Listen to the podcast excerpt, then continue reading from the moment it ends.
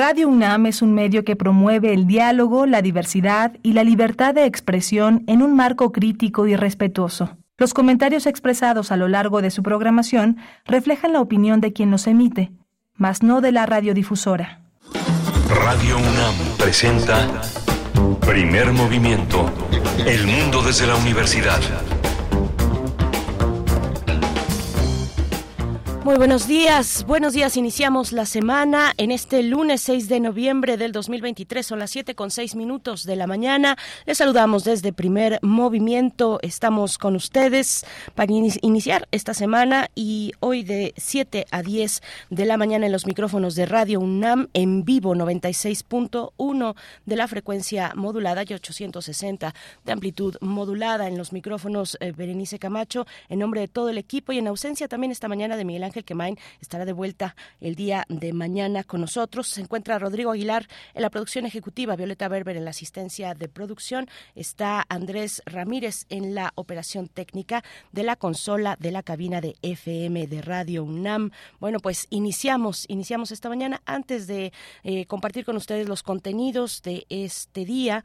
Eh, una noticia lamentable, el doctor Enrique Dussel falleció a los 88 años de edad, filósofo, uno de los pensadores más destacados de nuestro país, de origen argentino, naturalizado mexicano y, bueno, eh, también destacado promotor de la filosofía en, nuestro país y en la región latinoamericana, uno de los fundadores de la filosofía de la liberación, entre sus obras más destacadas, que son muchísimas, son, eh, pues prácticamente son décadas, eh, desde los años 60, décadas de publicaciones abundantes y sostenidas a lo largo de todo este tiempo, pero 20 tesis de política, las 20 tesis de política son es una de sus eh, publicaciones que más han circulado en las universidades, en las reflexiones. Bueno, pues eh, estamos ante esta pérdida de un académico pues con estas características fue rector de la UACM, de la Universidad Autónoma de la Ciudad de México y bueno, desde estos micrófonos extendemos nuestro pésame a, su familia, amigos, a las generaciones de alumnos, de colegas, en fin, al gremio por esta pérdida sentida. Que, que descanse en paz el doctor Enrique Dussel.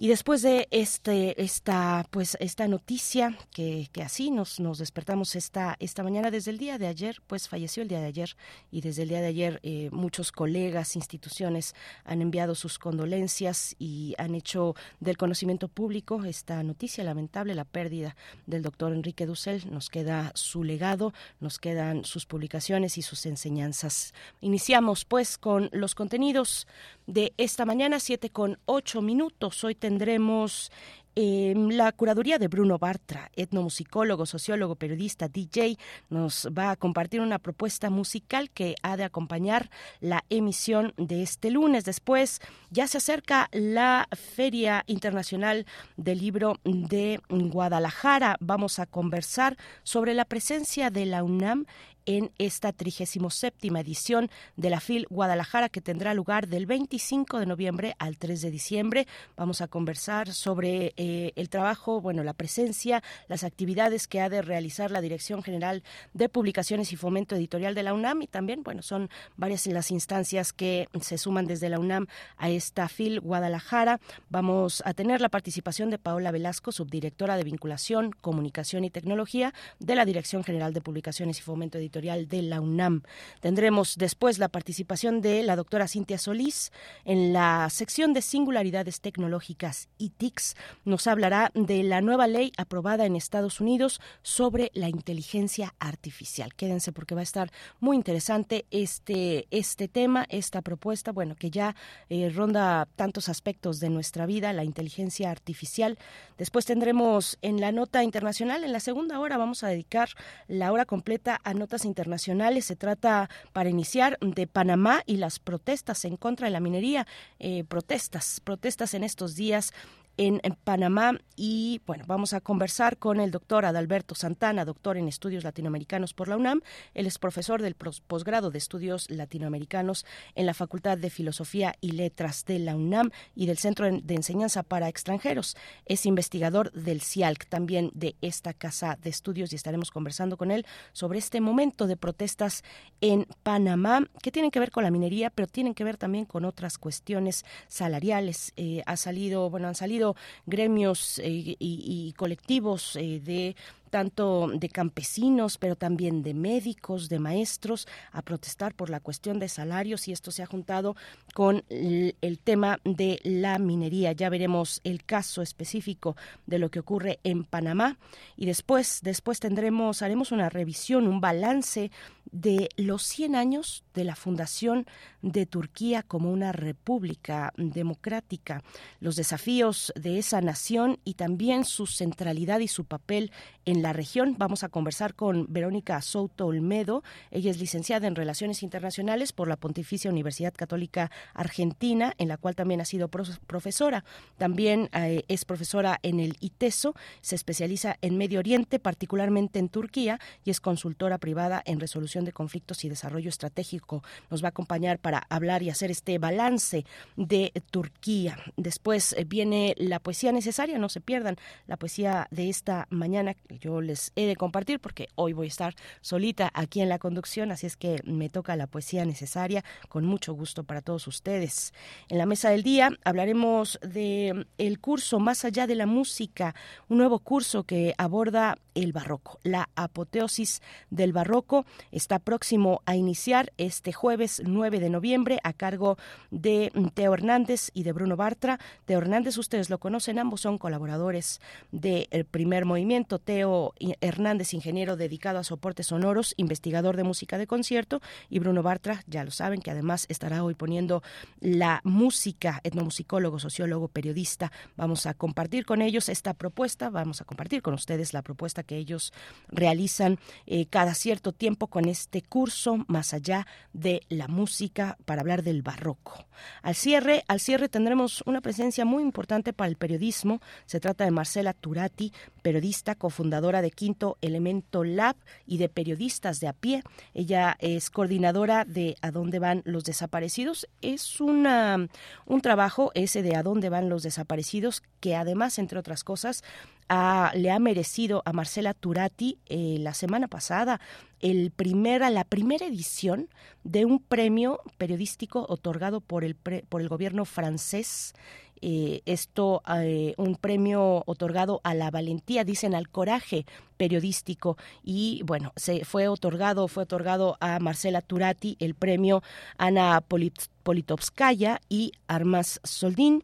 Vamos a conversar con ella, no de este premio, pero sí de el, bueno, el del trabajo que han realizado desde Periodismo de lo Posible, esta serie de 12 podcasts que ha realizado tanto Quinto Elemento Lab, La Sandía Digital, Redes AC y Ojo de Agua. Aquí hemos dado cuenta mm, con ustedes, hemos compartido varios de estos proyectos, de estos proyectos de periodismo comunitario que abordan desde una visión esperanzadora la lucha, la lucha por el territorio, la defensa del territorio y de sus recursos naturales desde distintas comunidades rurales, indígenas. Bueno, vamos a conversar con Marcela Turati porque esta mañana precisamente tendrán una serie de actividades iniciando a las 10 de la mañana con un taller práctico y después una conferencia y nos va a dar los detalles Marcela Turati para cerrar la emisión de hoy lunes 6 de noviembre. Bueno, pues ahí están los contenidos diversos, variados de todo un poco esta mañana y también eh, recibimos sus comentarios. Cuéntenos aquellos que fueron a la marcha del día de ayer convocada en apoyo por la causa palestina en la Ciudad de México a las 4 de la tarde. Cuéntenos, 10.000 personas contaban los organizadores una vez que llegó la, manifestación, la marcha al Zócalo y subieron al podio, pues eh, hablaban de 10.000 10.000 personas asistentes a esta marcha en favor de mm, el cese al fuego sobre la población de Gaza y sobre y también en apoyo a la causa palestina. Cuéntenos, se dieron una vuelta por ahí, lo pudieron seguir en algún medio. Y están nuestras redes sociales esperando sus comentarios esta mañana de lunes, arroba P Movimiento en y en Facebook, Primer Movimiento. Vamos con Bruno Bartra, a ver de qué va la música de esta mañana. Curadores musicales de Primer Movimiento. Querido Bruno Bartra, con el gusto de siempre te saludamos este lunes porque además nos traes una propuesta musical. Cuéntanos, ¿cómo estás? Buenos días. Hola, ¿qué tal, Berenice? Muy buenos días y buenos días a, todo el auditorio de Primer Movimiento. Pues sí, la, la selección de hoy está ligada a pues, uno de los sucesos importantes de estos días en, en la música, que es el, el lanzamiento de la que anuncian como la última canción de los Beatles. Entonces, bueno, la vamos a escuchar, la de Now and Then, que fue una composición de John Lennon que hizo por ahí del 77, ya años después de la disolución de la banda pero pero bueno después les dio las cintas Yoko Ono a, a los tres virus supervivientes sobrevivientes perdón a principios de los noventas intentaron hacer una grabación en el 95 que que pues no no pudieron rescatarla en ese momento y bueno ahora se ha rescatado y pues la pieza muestra esa esa como gran capacidad de John Lennon para escribir eh, canciones muy eh, intensas, eh, profundas y, románticas al mismo tiempo. Eh, es más eh, una cuestión nostálgica ligada a la tecnología, porque el mismo video de la pieza también funge como una suerte de reencuentro de los Beatles por medio de, de videos, de animaciones hechas con inteligencia artificial, etcétera. Entonces, bueno, a propósito de ello, decidí hacer una selección después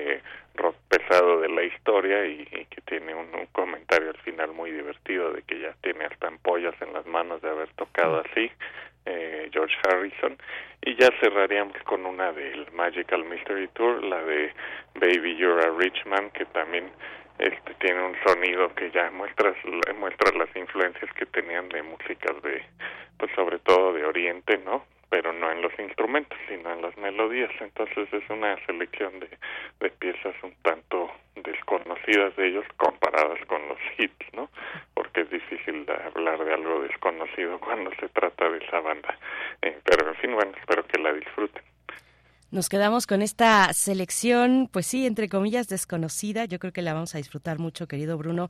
Nos vamos a, encontrar más adelante en la mañana. Te deseamos lo mejor y al ratito nos escuchamos otra vez.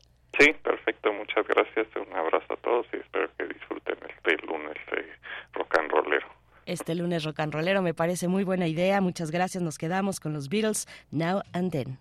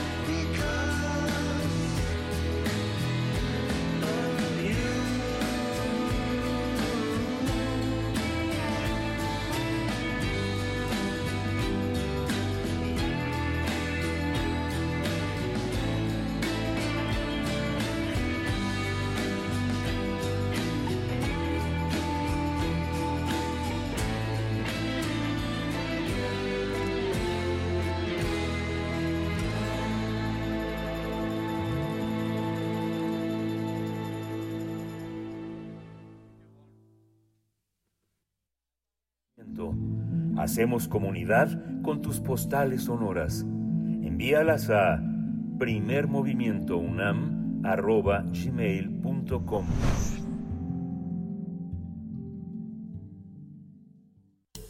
Toma nota y conoce nuestra recomendación literaria. Como ya es tradición, nuestra casa de estudios participará, acudirá a la Feria Internacional del Libro de Guadalajara, que este año cumple su trigésima séptima edición, participando con un amplio programa de actividades, con el objetivo de continuar impulsando su compromiso con la promoción de la lectura, la investigación y la innovación editorial. La UNAM participa a través de una treintena de dependencias, como la Dirección General de Publicaciones y Fomento Editorial, la Coordinación de Difusión Cultural, entre otras los especialistas universitarios ofrecerán presentaciones editoriales, charlas, conferencias, paneles y talleres del sábado 25 de noviembre al domingo 3 de diciembre de este año en los distintos salones de la Expo Guadalajara y en el foro del stand de libros UNAM. Con la presencia de sus autores, compiladores y editores, se abrirá un espacio para presentar las nuevas propuestas editoriales. Asimismo, se invitará a reflexionar sobre los temas de nuestra actualidad. Será el domingo 26 de noviembre cuando inician las actividades de Libros UNAM con la presencia y la presentación de la canción de protesta, novedad editorial de la periodista Daniela Rea y el periodista Adolfo Córdoba, que cuenta con una con ilustraciones de Rosario Lucas. En tanto, el narrador y promotor musical Gerardo Kleinburt y Juan Ayala, secretario técnico de Planeación y Programación de Cultura UNAM, van a reflexionar sobre el volumen La ópera hoy. De ese les hablamos aquí en, primer movimiento hace unos meses. Además, en el foro del stand de libros UNAM, el autor Roberto Abad y la ilustradora Kenia Cano nos hablarán de cómo se creó y de qué trata la obra El hombre crucigrama. Bueno, pues vamos a conversar sobre este programa de actividades desde la Dirección General de Publicaciones y Fomento Editorial de la UNAM en la edición 2023 de la FIL Guadalajara. Nos acompaña Paola Velasco, subdirectora de vinculación Comunicación y Tecnología en esa instancia de la UNAM. Paola Velasco, bienvenida a Primer Movimiento. Qué emoción recibirte con eh, pues estas buenas noticias. La presencia de la Dirección General de Publicaciones y Fomento Editorial de la UNAM en la FIL Guadalajara de este año. ¿Cómo estás? Bienvenida. Muchísimas gracias. Qué gusto volver a, a escucharles y poder conversar por esta vía. Muchísimas gracias y sí, qué emoción. Ya estamos a a unos pocos días de iniciar FIL Guadalajara con esta programación infinita, magnífica, riquísima que la UNAM lleva año con año hacia, hacia este foro, hacia este encuentro que es el, el mayor encuentro de libro internacional que tenemos en Latinoamérica. Por supuesto, es, es uno de los momentos más esperados del año en, en México, en la región, y bueno, se extiende sus ecos eh, literarios a muchos lugares del mundo. Eh, ¿Cómo se prepara? Cuéntanos, ¿cómo se prepara la Dirección de Publicaciones y Fomento Editorial de la UNAM? Eh, es, es además una de las presencias, la de la UNAM, pues que mucho nutren a la FIL Guadalajara pues sí, nos toca con muchísimo orgullo llevar el stand, el stand de la UNAM, que bueno, en los últimos años también además ha tenido eh, pues el reconocimiento de la FIL como el mejor stand eh, en años anteriores. Y bueno, lo que sí es que siempre llevamos una oferta editorial eh, muy amplia que refleja la vivacidad de todo lo que se realiza en, en la universidad, de todas las dependencias editoras, y además, bueno, varias de ellas se presentan. Por ejemplo, estaremos presentando esta colección de la década de COVID en México, que se realiza eh, pues uniendo el esfuerzo de muchísimos institutos, centros, programas, y que resulta una suerte de no solo de memoria, sino de instrumento para el futuro, para que sigamos reflexionando sobre uno de los peores momentos que ha sufrido la humanidad contemporánea, la humanidad recientemente, la, pandemia de, COVID. Y, bueno, estaremos presentando esta colección eh, de varios títulos, 15 títulos, y algunos de ellos se estarán presentando en, en particular, pero bueno, eso por un lado estaremos presentando también las novedades de esta otra colección tan importante en la universidad que ha marcado una tendencia de reflexión, de apertura que es Invictas, los, los últimos números de, de Vindictas, que son María Nadie, de Marta Brunet, chilena, radicada en Uruguay durante mucho tiempo, y No Give Up Man, de Hazel Robinson Abrams.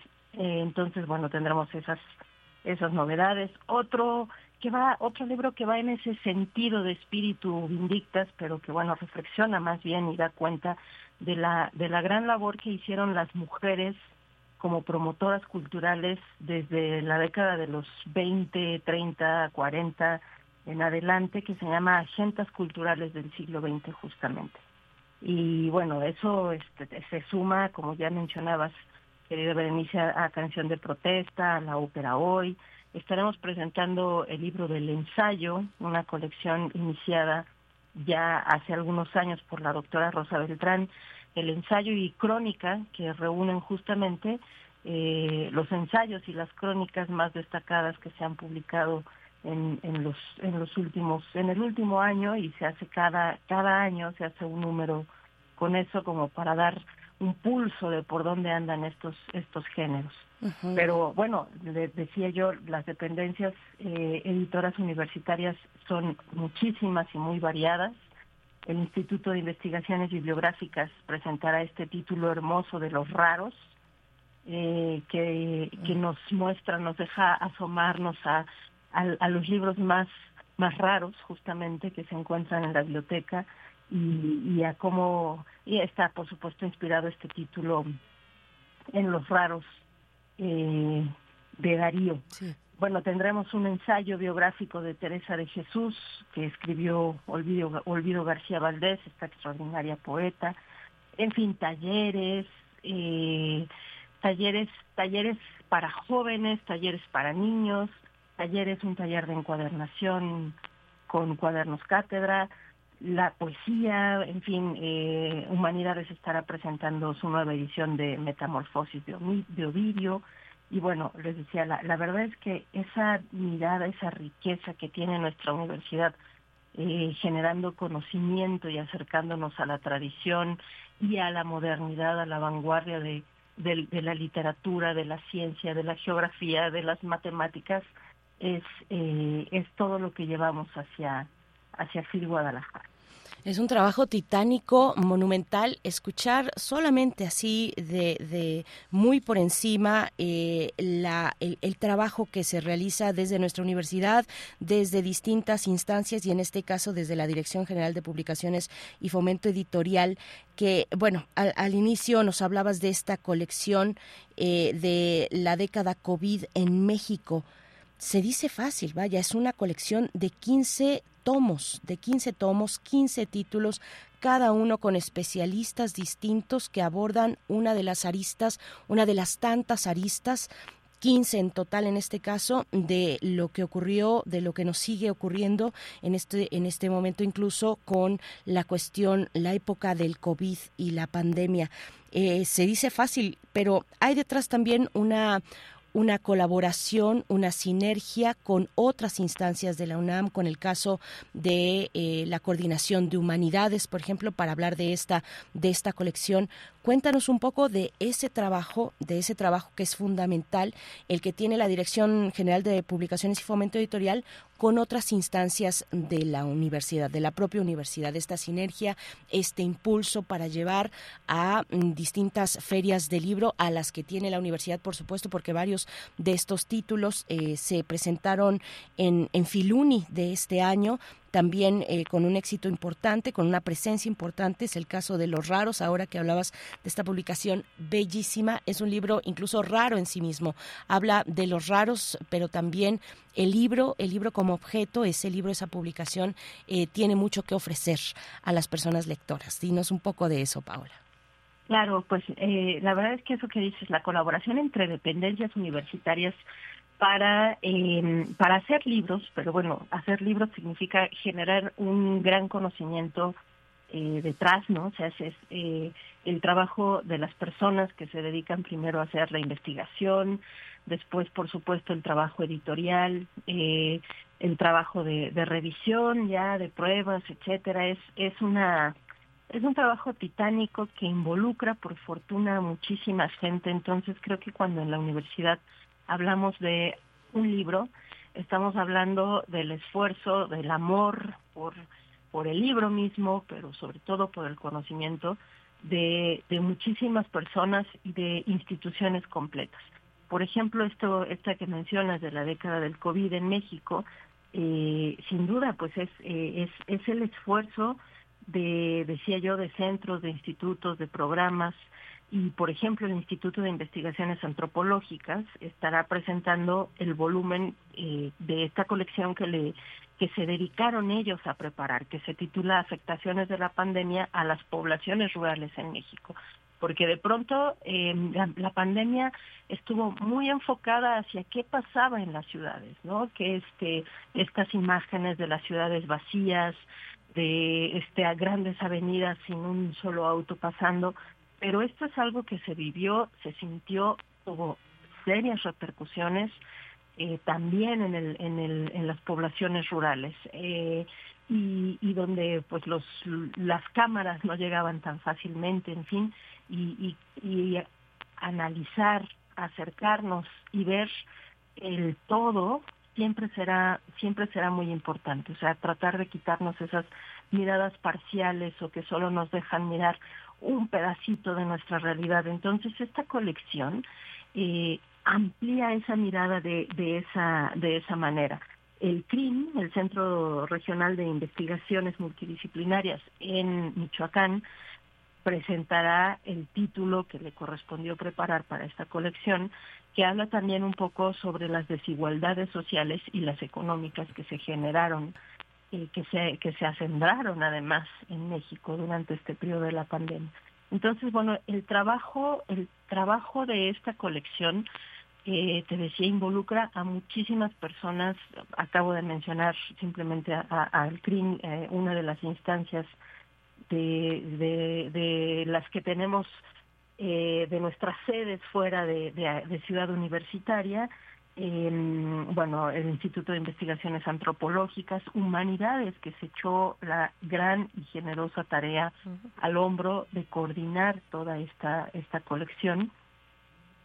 Entonces, bueno, Libros UNAM, que participamos haciéndola visible, desde luego, poniéndola a la venta, haciendo que llegue a las manos lectoras, que bueno, es, es el final de ese círculo y, y bueno, participan muchísimas personas efectivamente y es una sinergia que crea eh, que crea una, un hermoso círculo en torno en torno al libro. claro, un hermoso círculo. Les recomendamos por supuesto, asistir a la Feria Internacional del Libro de Guadalajara, acercarse al stand de la UNAM, que como nos dices, Paola, ha sido premiado ya en otras, en otras ocasiones, en las, en, las ediciones más recientes, pero también acercarse al sitio electrónico de cada COVID humanidades.unam.mx y ahí van a poder encontrar precisamente esta, esta colección. Eh, verán que todos los títulos son igualmente atractivos, algunos insospechados, otros eh, que nos tocó vivir u observar de, de, tantas maneras, por ejemplo, el tema del Estado de Derecho. Durante la pandemia, eh, democracia en tiempos difíciles, la cuestión de la violencia, eh, las tareas de cuidado, las respuestas sociales ante la crisis, enmarcado todo ello en los temas de género. En fin, ahí dejamos la recomendación eh, para que puedan acercarse si tienen oportunidad de asistir a la FIL Guadalajara y al sitio electrónico, por supuesto, que está mucho más a la mano para casi todas las personas. Paola Velasco, están, bueno, es que son tantos los temas, hablabas hace un momento de esta colección esta colección de ensayo y de crónica. Eh, nuestra universidad tiene pues eh, interesantes colecciones al respecto estas que mencionamos. Está también aquella que surgió a, principios de este de este siglo la de solo solo cuento, no que también es una es una belleza. Creo que son 13 tomos si no me estoy equivocando ahorita eh, maravillosos y que están a precios además muy accesibles no exacto. Y así como solo cuento surgió y bueno es una colección ahora que ya cerrada Eh, lo que continúa a cuento o a solo cuento es justamente estos volúmenes de ensayo y de crónica con esta idea de dar un panorama eh, de lo que ocurre en otros géneros, ¿no? Entonces son exactamente las, las dos antologías, tanto la de ensayo como la de cuento, son eh, la continuación, son herederas y son eh, el, el, continuar esta mirada de, de, de solo cuento. Sí, la, y estaremos presentándolas justamente en Fil Guadalajara la visión de la doctora Rosa Beltrán, eh, artífice de estas, de estas colecciones.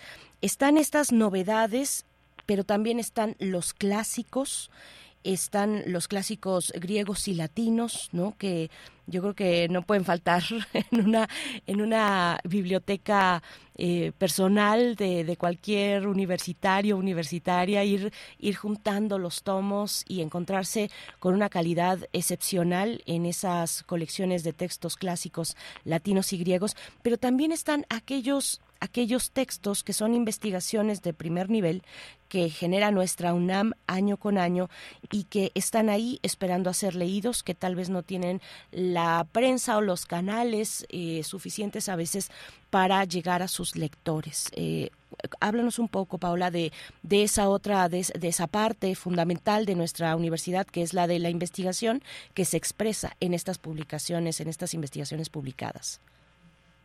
Claro, ahora que mencionabas a los clásicos griegos eh, latinos, también hay, mm, recordé un, un título que, que, lleva el programa universitario de estudios sobre Asia y África, que se llama Afanti, el sabio tonto, y es un libro sobre el humor, sobre la sabiduría en China en el oeste de China concretamente.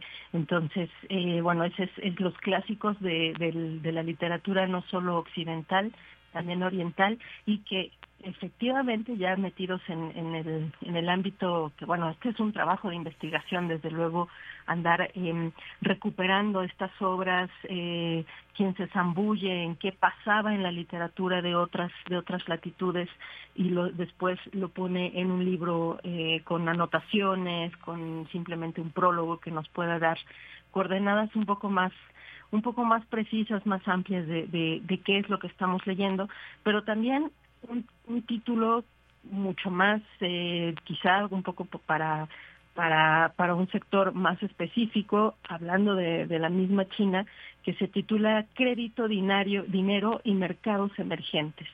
Eh, que habla sobre las, las crisis y bueno los retos infinitos que se tienen en, en, en el mundo contemporáneo ante el nuevo orden donde el nuevo orden monetario donde China tiene un lugar muy relevante. Entonces, bueno, también esas esas miradas hacia hacia otras hacia hacia China, por ejemplo, no solo a su tradición, sino a, a lo que ocurre en este momento. Eh, libros sobre economía, sobre filosofía, eh, sobre astrología, astronomía, eh, muchas eh, tendremos algunas cosas sobre una conversación, por ejemplo, con Sergio de Regules, eh, muy interesante, que se titula de Revoluciones y Estrellas y que nos, nos adentra cinco siglos después a, a las a las ideas de Copérnico y, y, a su impacto en el, en el mundo eh, en, en, contemporáneo. Entonces, bueno, hay muchísimo que hacer en Fil Guadalajara, eh, libros que abordan el cuerpo humano, la ideología, títulos sobre ciudad universitaria misma, porque ciudad universitaria es, en sí misma es un tema, es un gran tema, desde eh, los espacios, lo que se genera dentro de cada espacio, la historia, el, el, el, cómo, el cómo la UNAM ha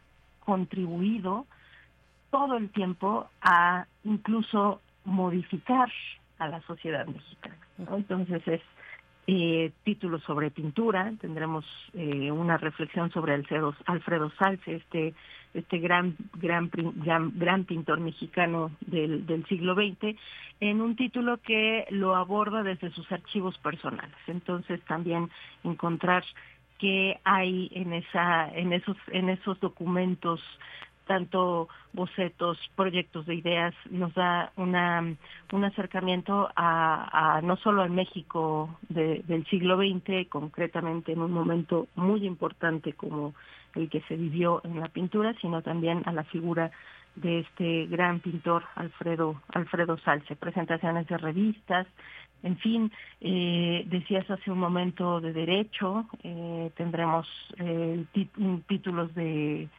de investigación en torno al derecho, a, a, las luchas sociales, en fin, es sí, efectivamente, la oferta de la UNAM pone a la vanguardia del pensamiento eh, en todas partes. Y Guadalajara, pues es ese, es ese lugar ideal para llevar los libros que tienen, eh, que están, que están en este momento reflexionando sobre lo que ocurre o trayéndonos una mirada de, la tradición eh, mucho, mucho, muy actualizada. Pues, Entonces, esa es una pequeña probadita de lo que llevaremos a Phil Guadalajara, donde, por cierto, también están cumpliendo 20 años estas dos colecciones que yo creo que nuestra audiencia recuerda muchísimo, que son pequeños grandes ensayos y relato licenciado vidriero. Qué maravilla, por supuesto. Paola Velasco, qué, qué trabajo eh, de, toda una comunidad, de ustedes especialmente en Libros UNAM.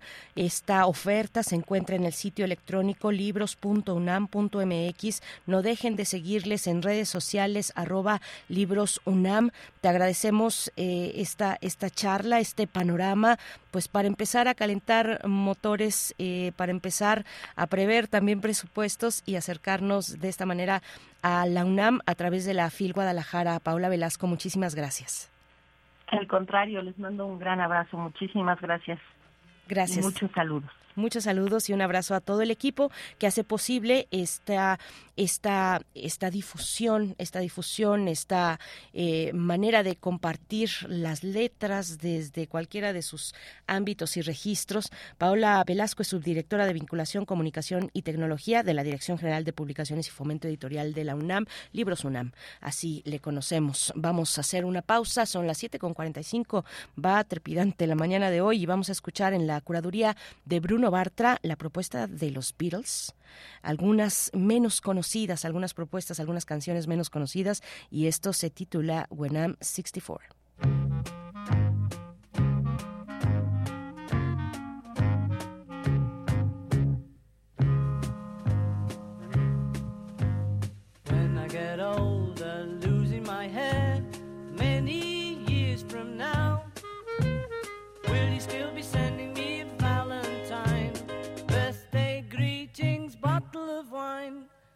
I'd been out till quarter to three, would you lock the door? Will you still need me? Will you still feed me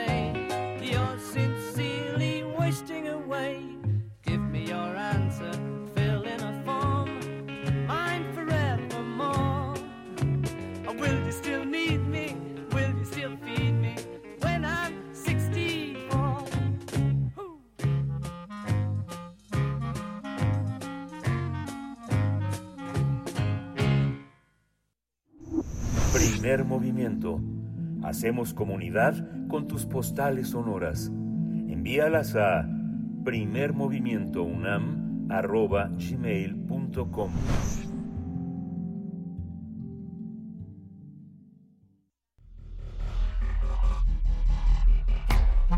Singularidades tecnológicas y TICs. Nos encontramos esta mañana con la doctora Cintia Solís en esta sección. Ella es socia del despacho Lexinfit Legal Advisory y catedrática de la Secretaría de Marina y del Instituto Politécnico Nacional con este tema, la nueva ley aprobada en Estados Unidos sobre la inteligencia artificial. Eh, doctora Cintia Solís, te, da- te doy la bienvenida. Berenice Camacho al micrófono te saluda. ¿Cómo te encuentras? Hola Berenice, ¿qué tal? Muy buenos días. Pues qué gustazo volver a escucharte hoy en este lunes 6 de noviembre. Eh, y bueno, pues justamente la idea es platicar acerca de esta orden ejecutiva que eh, se emitió el pasado 30 de octubre y ver qué implicaciones tiene, ¿no? Más o menos qué está, qué, qué, qué está pasando. Por supuesto. Este, no sé si por ahí anda Miguel Ángel, pero si está ahí, pues saludos también a Miguel Ángel. Anda a la distancia, no está ahora con nosotras, pero seguro escuchando, eh, querida Cintia, con, con este tema que, a ver, si no, si no me equivoco, en realidad fue la Unión Europea la primera entidad política que, eh, el- que aprobó una ley de inteligencia artificial a mediados de años, si, si me equivoco, corrígeme, pero bueno, con ese contexto, eh, pues te escuchamos. Pues mira, este, tienes razón en el sentido de que este, la, Unión Europea, fíjate nada más, eh, mucha gente está, eh, pues no sé si, si tenemos como posturas diversas, ¿no? Hay gente que está preocupada por esta orden ejecutiva de Biden y mucha gente está feliz, ¿no? De ah, que bueno, ya se hizo algo.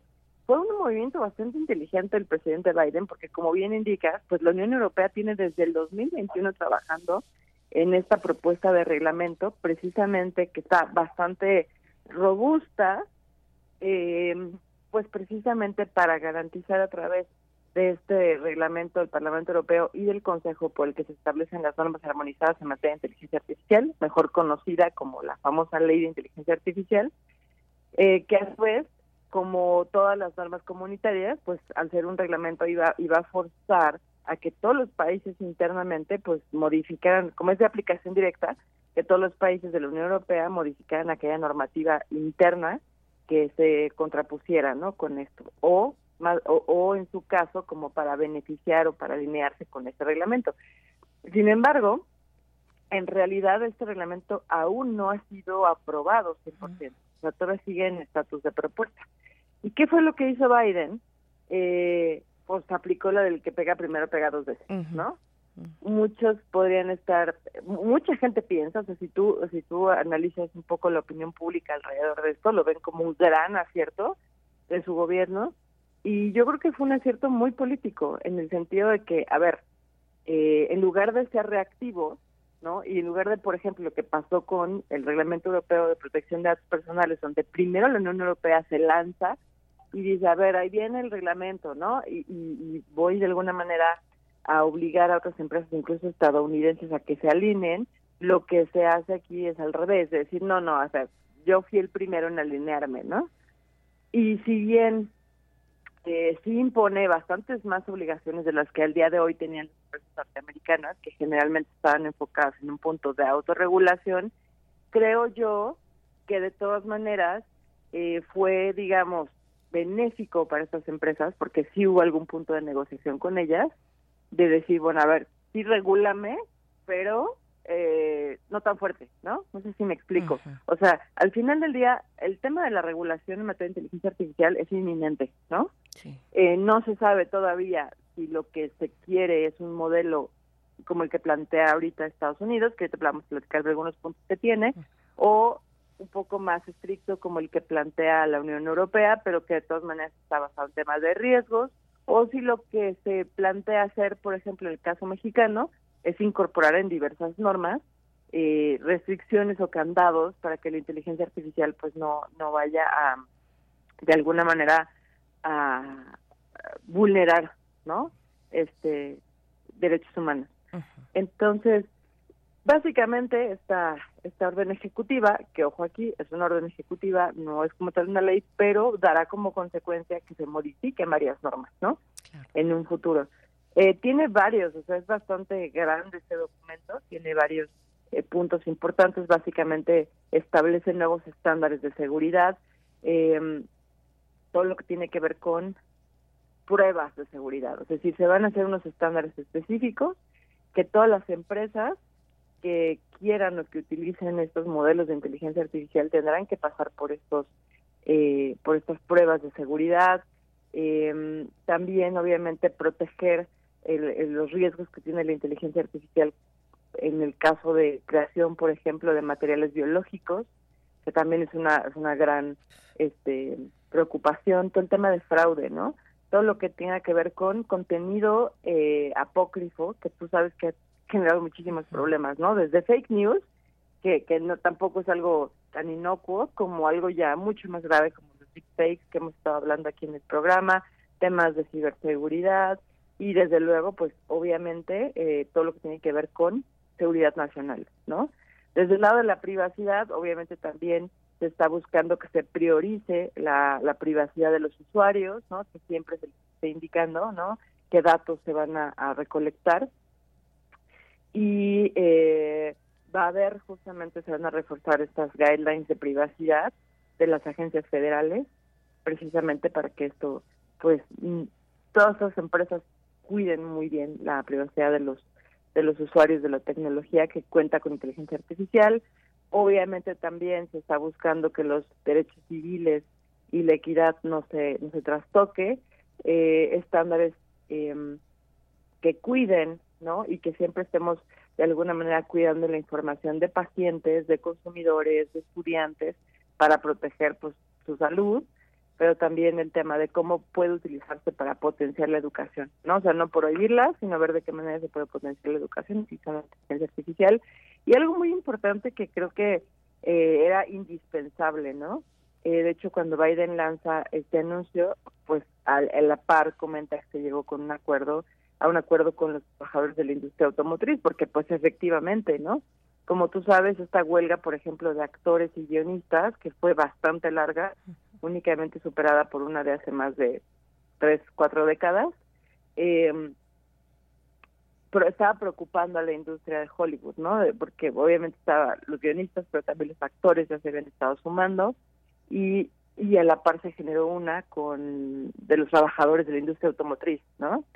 Y, y bueno, pues gracias a eso pues se, se logró negociar un contrato colectivo de trabajo benéfico para ellos, pero eso es una cuestión que ya es, ya era inminente, ¿no? O sea, ya no había forma de pararlo y de alguna manera de, de manera, creo yo, muy inteligente, Joe Biden lanza esta orden ejecutiva bastante completa porque obviamente también cuenta con algunas cuestiones relacionadas con temas de, de los trabajadores, ¿no? Tanto los trabajadores como también a nivel gubernamental, como cómo pro- promover la, la innovación y la competencia, eh, abre en la Casa Blanca esta discusión diciendo que pues está muy contento porque se logró un- una negociación de contrato colectivo de trabajo de, de los trabajadores de la industria automotriz bastante benéfico, ¿no? Como diciendo, mira, ya ya calmamos esta situación, tranquilos todos, y pues tú sabes que ese tipo de cosas en realidad son, eh, eh, digamos, discursos que pretenden asegurar otras industrias, ¿no? O sea, estamos hablando de la industria automotriz, pero al final está hablando a toda la industria norteamericana, ¿no? De tranquilos, van a poder seguir innovando y esto se va a poder resolver de manera satisfactoria tanto para las empresas como para los trabajadores, ¿no? Ujú. Pues Eh, pues básicamente es eso. ¿Tú cómo lo ves? No, pues bueno, es un mundo, es un mundo de, de temas, de cuestiones, ver también los lados más polémicos de esta iniciativa, de esta orden ejecutiva de Biden, eh, ver cómo va caminando eh, sobre sus propios rieles y también es interesante pensar en cuál es la actuación de China, cuáles son las regulaciones o las posturas que China tiene al respecto. Se nos ha acabado el tiempo, pero dejamos ahí el aire, eh, al aire las reflexiones y la posibilidad de, de regresar sobre este tema, pues que, que, que nos preocupa, que preocupa a mucha gente, que entusiasma también a muchos y que, y que bueno, tenemos estas, estas miradas desde tu perspectiva, Cintia Solís, que agradecemos eh, que compartas con la audiencia. Claro que sí, Berenice. Un abrazo y nos vemos pronto. Nos vemos pronto. Gracias, Cintia Solís, académica, eh, socia del despacho Lexinfit Legal Advisory y catedrática de la Secretaría de Marina y del Instituto Politécnico Nacional, con este tema, la orden ejecutiva que el 30 de octubre presentó el presidente de los Estados Unidos, Joe Biden, eh, sobre cuestiones, un reglamento, eh, los lineamientos de la inteligencia artificial. Son las 7 con 58 minutos. Nos vamos al corte con música. Nos vamos a ir con música. Eh, I Should Have No Better a cargo de los Beatles.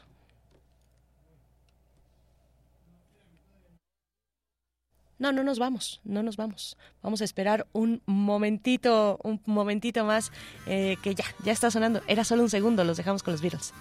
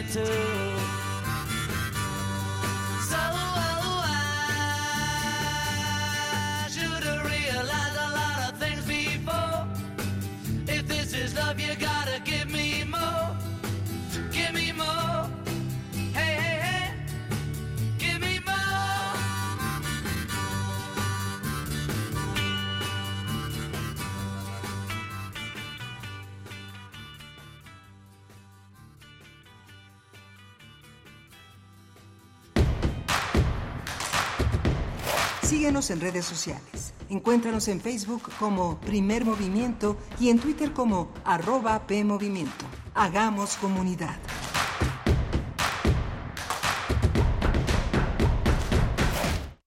Para tener el México que queremos, hay que decidir. Y para poder decidir, debemos participar. Recuerda que si cambiaste de domicilio, ahora puedes formar parte de las decisiones de tu nueva comunidad. No olvides actualizar tu INE. Tienes hasta el 22 de enero. Haz tu cita en Inetel 800-433-2000 o en INE.mx. En estas elecciones, con mi INE, participo. INE. Si tienes familiares o amistades chilangas que viven fuera del país, no las dejes fuera de participar en las elecciones del próximo año. En el 2024, aunque estén lejos, podrán votar en la elección de la jefatura de gobierno y la diputación migrante. Solo deben inscribirse en la lista nominal de residentes en el extranjero para obtener su credencial para votar. Todo es por internet, sin filas y gratis entrando a www.votoextranjero.ine.mx. Las elecciones son nuestras y de quienes viven fuera. Delate, Instituto Electoral Ciudad de México. Las historias concluyen, las palabras vuelan, los escritos se malinterpretan y los sonidos permanecen. Hacia el tema de la escucha en general de documental sonoro. Todo va en el mismo sentido y en ese sentido es que pues hay más producciones sonoras, más historias para escuchar, más gente que quiera hacer esto. La UNESCO señaló que tienen valor patrimonial las producciones radiofónicas. Tenemos una identidad en común, tenemos sonidos que nos hermanan y queremos contarnos desde nuestra especificidad, además comparte una lengua. Radio UNAM te invita a escuchar la serie que conjuga el arte y el periodismo en un mismo género. Foro Sonodoc, un recinto para celebrar el documental sonoro. Todos los viernes a las 17 horas por el 96.1 de FM. Un archivo sonoro para representar el presente. Radio UNAM, experiencia sonora. Con los votos de los diputados y senadores del Partido Verde, se logró la mayoría para aprobar la reforma constitucional que garantiza que los programas sociales del presidente López Obrador sean un derecho permanente. Y año tras año los diputados del Verde votan para otorgar recursos para la pensión universal de adultos mayores, el apoyo económico del programa Jóvenes Construyendo el Futuro, las becas bienestar para todas las familias con hijos en educación básica y la beca universal para estudiantes de preparatoria. La 4T también es verde, Partido Verde Ciudad de México. Mensaje dirigido a militantes, simpatizantes y Consejo Nacional de Morena. Con los gobiernos de Morena en la Ciudad de México, estamos haciendo realidad la cuarta transformación. Las y los estudiantes de preescolar a secundaria pública tienen una beca mensual. Hay nuevas preparatorias, universidades, hospitales, parques e internet gratis en toda la ciudad. Tenemos un mejor transporte público, digno, accesible y de calidad. Y la seguridad está en su mejor momento. Vamos por el camino correcto. En la Ciudad de México, la esperanza nos une. Morena, la esperanza de la Ciudad de México. Esta historia comienza un día de primavera, cuando los dioses aztecas crearon una bebida para olvidar la tristeza. Hoy, la música y el pulque se fusionan para bailar al ritmo de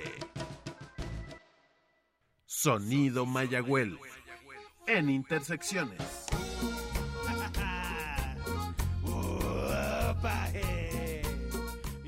Viernes 10 de noviembre a las 21 horas, Sala Julián Carrillo.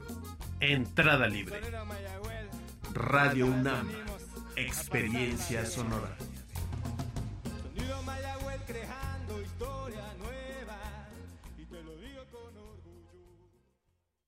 Cuando quieres algo tienes que trabajar, involucrarte y participar. En el 2024 hay elecciones en México y nos toca ser parte de las decisiones de nuestro futuro. Por eso, debes asegurarte de que tu INE esté vigente para identificarte y votar. Si tu INE vence durante el 2023, haz tu cita, acude a tu módulo y solicita una renovación. Tienes hasta el 22 de enero para hacerlo. En estas elecciones, con mi INE participo. INE.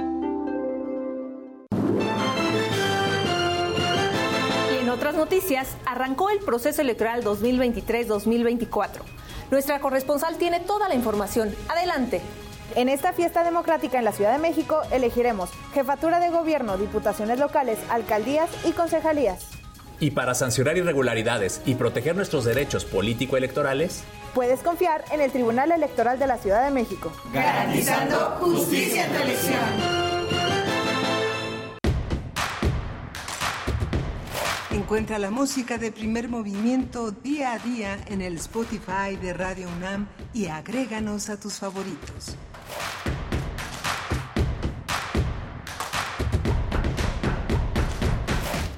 Muy buenos días, ya son las 8 con 6 minutos de la mañana, la hora del centro del país en este lunes 6 de noviembre, 6 de noviembre ya del 2023. Les saludamos desde Radio UNAM y también desde Radio Nicolaita en esta hora. Primer movimiento hace presencia gracias a la Universidad Michoacana de San Nicolás de Hidalgo en su radiodifusora en el 104.3 de la frecuencia modulada en Morelia. Saludos a todos los rincones de este país y del mundo si nos escuchan en www.radio.unam.mx 96.1 en vivo y 860 de amplitud modulada con Rodrigo Aguilar en la producción ejecutiva, Violeta Berber en la asistencia de producción y Andrés Ramírez esta mañana a cargo de la consola en los controles técnicos de la cabina. Estamos, bueno, en, en la voz, en el micrófono, les saluda Berenice Camacho en ausencia hoy de Miguel Ángel Quemain. El día de mañana se reincorpora a este espacio que dirige en la conducción. Les saludamos también en redes sociales. Nos dice por acá,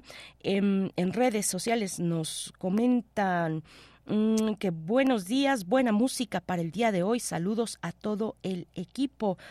Ay, pero no, no me aparece el nombre, a ver ahorita que me, que me sopre la producción, pero es que la, la curaduría de hoy eh, está a cargo de Bruno Bartra, como cada lunes, y nos propone escuchar, escuchar a los Beatles, luego de que pues se cumple, eh, se cumplen años del lanzamiento de la última canción de los Beatles que escuchamos muy tempranito, Now and Then, y bueno, de ahí es que nos dice Gabriel del Corral, nos está compartiendo y nos dice gracias por la música del día de hoy, que está muy muy buena para empezar la semana de esta, esta primera, primera semana de noviembre, el onceavo mes del año. Y bueno, al principio, el inicio, en la mañana muy tempranito, comentábamos, dábamos con ustedes esta lamentable noticia, el fallecimiento del el doctor Enrique Dussel. Falleció el día de ayer, 5 de noviembre, a los 88 años de edad, en México, en Ciudad de México. Él eh, fue naturalizado mexicano de origen argentino y bueno, reconocido filósofo en la región latinoamericana, uno de los fundadores, decíamos muy temprano, de la filosofía de la liberación. Y con esta, eh, estas obras que, ha que publicó durante, de manera abundante y sostenida durante décadas, destaca las 20 tesis de política, eh, ex rector de la UACM, académico, bueno, en estos micrófonos hicimos eh, extenso nuestro pésame a su familia, a los amigos, a las generaciones de tantos y tantos alumnos que eh, pues estuvieron siempre pendiente de los aprendizajes desde esta manera ética de ver la filosofía, la filosofía política en una región como la nuestra, la, latinoamericana. Bueno, pues eh, eh, con esta con esta noticia vamos a iniciar, vamos a dar paso a los contenidos de esta hora de 8 a 9. Vamos a dedicar a cuestiones internacionales. Estaremos hablando en unos momentos sobre Panamá. Panamá, ese país de Centroamérica tan peculiar, sui generis, eh, gracias a eh, la administración que tiene todos los elementos en torno a la administración del Canal de Panamá. Bueno, pues ahora hay protestas en, en Panamá, particularmente hablaremos de las que tienen que ver con eh, pues estas eh, protestas hacia la minería, hacia la minería, la presencia de una minera canadiense que ha levantado, bueno, que, que ya lleva muchísimo tiempo, bueno, décadas prácticamente yo creo que un siglo en, en ese país eh, centroamericano esta, esta minera que ahora ha acarreado las protestas sociales en las calles que se juntan a otras protestas que tienen que ver con mejoras salariales, salariales perdón, en distintos gremios de la sociedad. Vamos a conversar con el doctor Adalberto Santana, doctor en estudios latinoamericanos por la UNAM, es investigador del CIALC, eh, miembro honorario de la Academia Hondureña de Geografía e Historia, es profesor del posgrado de estudios latinoamericanos en la Facultad de Filosofía y Letras, también de nuestra Casa de Estudios y del Centro de Enseñanza para Extranjeros. Vamos a tener el análisis del doctor Santana para hablar de Panamá. Viene después igualmente una nota internacional, mm, algo más lejana en términos geográficos, eh, pero igualmente importante. Eh, Turquía. Turquía que ha cumplido los, eh, el primer centenario de su fundación como república. Vamos a conversar, a dar un balance eh, en el análisis de Verónica Soto Olmedo, licenciada en Relaciones Internacionales por la Pontificia Universidad Católica Argentina, eh, donde también se ha desempeñado como profesora, así también en el ITESO. Vamos a conversar con esta especialista en Medio Oriente, particularmente especialista en Turquía. Estará con nosotros esta mañana para hablar de los desafíos nacionales y de el papel central que tiene Turquía en la región en varios en varios asuntos internacionales. Estaremos eh, pues con estas dos notas para esta hora. Les saludamos en redes sociales. Por acá me dicen, no está solita. Bueno, estoy solita en el micrófono, pero yo sé que muy acompañada de todos ustedes, bien acompañada de toda la audiencia que se suma a Radio UNAM y a Radio Nicolaita. Vamos, vamos con nuestra primera nota internacional. Primer movimiento. Hacemos comunidad con tus postales sonoras. Envíalas a primermovimientounam.gmail.com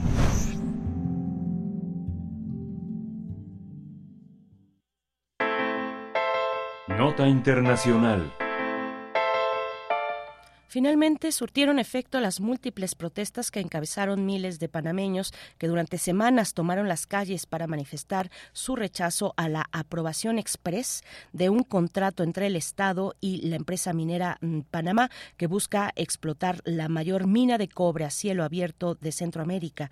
Las y los panameños consideraron que se trata de una decisión que va en contra de la Constitución, lo que propició cierres de calles en todo el país, paros laborales de diferentes gremios, escuelas y la suspensión de los desfiles patrios, ya que el pasado 3 de noviembre se conmemoraron 120 años de la separación de Colombia.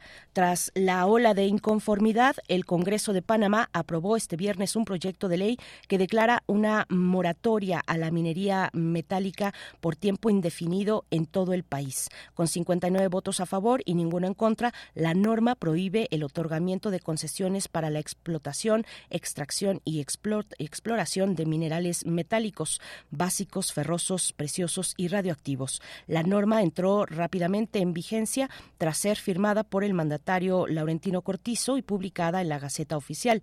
Sin embargo, esta medida no incluye una reciente concesión cuprífera de una filial de la canadiense First Quantum, porque, bueno, y por ello, aunque las manifestaciones han disminuido, tampoco han cesado del todo. Cabe recordar que las protestas estallaron el 20 de octubre cuando el Congreso aprobó la ley del contrato que firmó en agosto el gobierno del presidente Cortizo y la compañía canadiense para sustituir el de 1997 que la Corte declaró inconstitucional porque la concesión se dio sin licitación y bajo condiciones altamente desfavorables.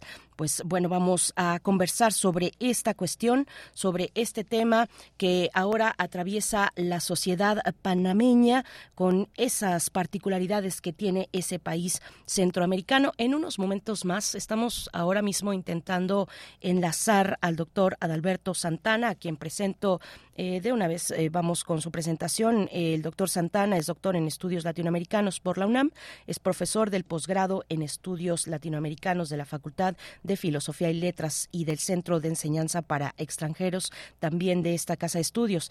Es investigador del CIALC y miembro honorario de la Academia Hondureña de Geografía y, e Historia, así como de la Cátedra Carlos Rafael Rodríguez de la Universidad Cienfuegos en Cuba. Estará en unos momentos más con nosotros. Creo que todavía, todavía tenemos algunas dificultades para poder enlazar al doctor Adalberto Santana, pero bueno, con estos con este momento importante esta, esto que ha pasado ya eh, pues el viernes como hemos comentado en el Congreso panameño luego de esta ley la 406 pues vamos a ver cómo fue eh, desde la perspectiva del doctor Adalberto Santana su proceso de aprobación, dice, dice la gente en las calles, una aprobación express a esta empresa canadiense que daba por 20 años la concesión de la explotación de una eh, minera de cobre, la más grande a cielo abierto que se encuentra en la región centroamericana. Mm, no tenemos todavía suerte con la comunicación.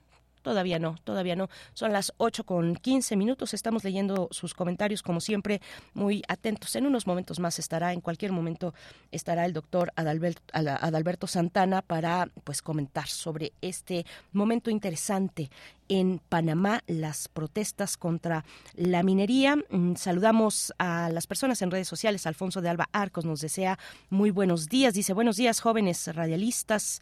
Hagamos comunidad. Edgar Benet también está por acá presente saludando, R. Guillermo igualmente, em, Rosario Durán también con algunos unos temores por ahí que nos comenta sobre las cuestiones de la inteligencia artificial, pero igualmente nos da los buenos días. Les invitamos a seguir participando, que nos comenten esta mañana. Yo les proponía hablar un poco de la protesta que tuvo ayer lugar en la Ciudad de México, una protesta por el cese al fuego en Gaza, una protesta en apoyo a la causa palestina, si ustedes pudieron asistir. Ya eh, yo tuve la oportunidad de, estar, de, ver, de cómo, de, de observar cómo se desarrolló esta marcha. Mm, replicando marchas, tantas marchas alrededor del el mundo que han puesto un alto desde ese lugar, desde el lugar de la ciudadanía, un alto a Israel, a su dirigente, el primer ministro Benjamin Netanyahu, y eh, pues exigiendo a, todo lo que da la voz el, cese al fuego en Gaza. Eh, pues interesante ya cuando se llegó a partido del Ángel de la Independencia a las 4, un poco después de las 4 de la tarde el día de ayer, domingo 5 de noviembre.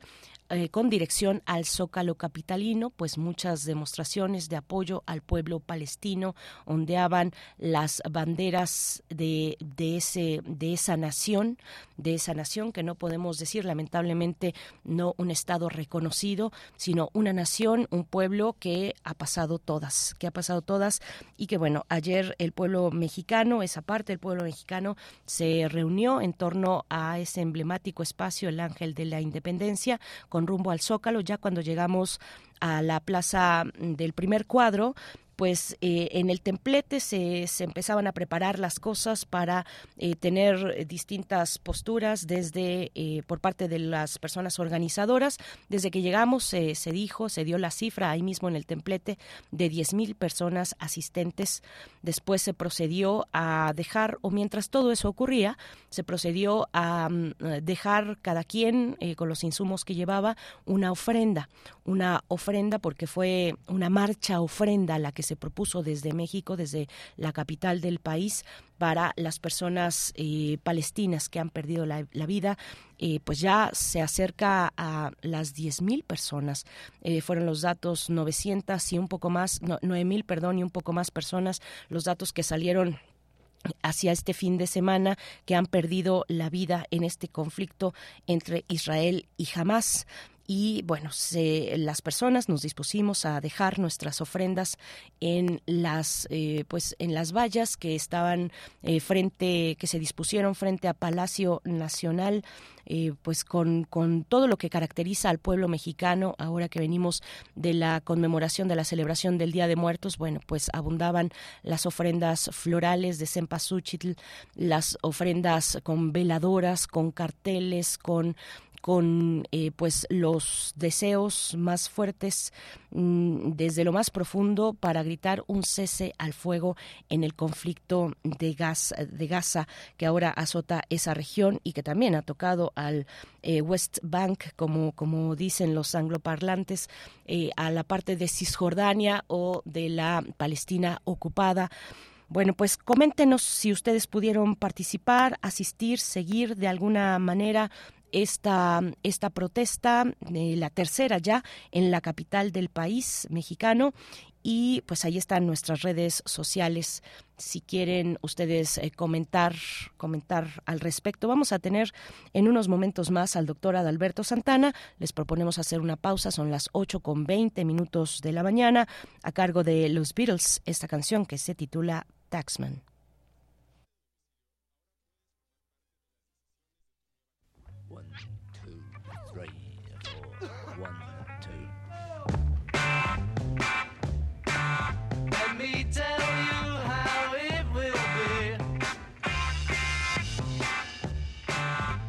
One for you, 19 for me.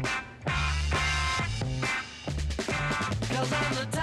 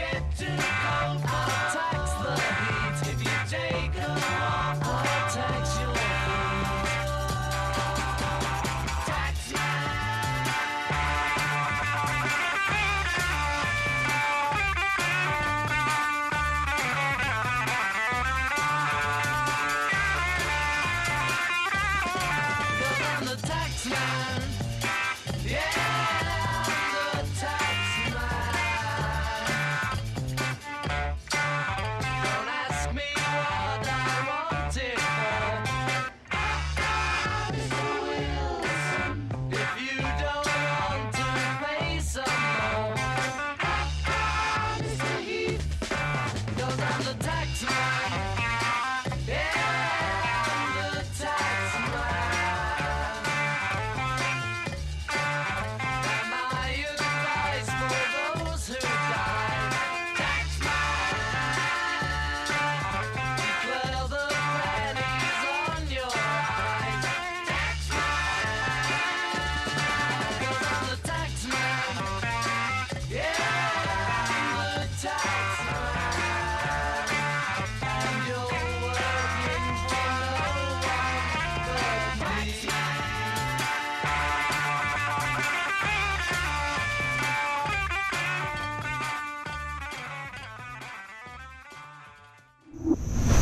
Movimiento. Hacemos comunidad con tus postales sonoras. Envíalas a primermovimientounam.gmail.com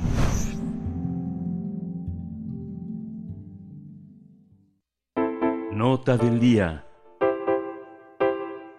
Hablaremos de Turquía con grandes festejos y juegos pirotécnicos. Turquía celebró el centenario de su república, nacida bajo el impulso de Mustafa Kemal Atatürk. Sin embargo, el actual presidente Recep Tayyip Erdogan, quien también fue primer ministro, ahora busca imponer la idea de una nueva constitución que parece la antítesis, o así lo han dicho varios analistas y la, y la gente en Turquía, de eh, antítesis de las ideas del padre fundador de esa nación.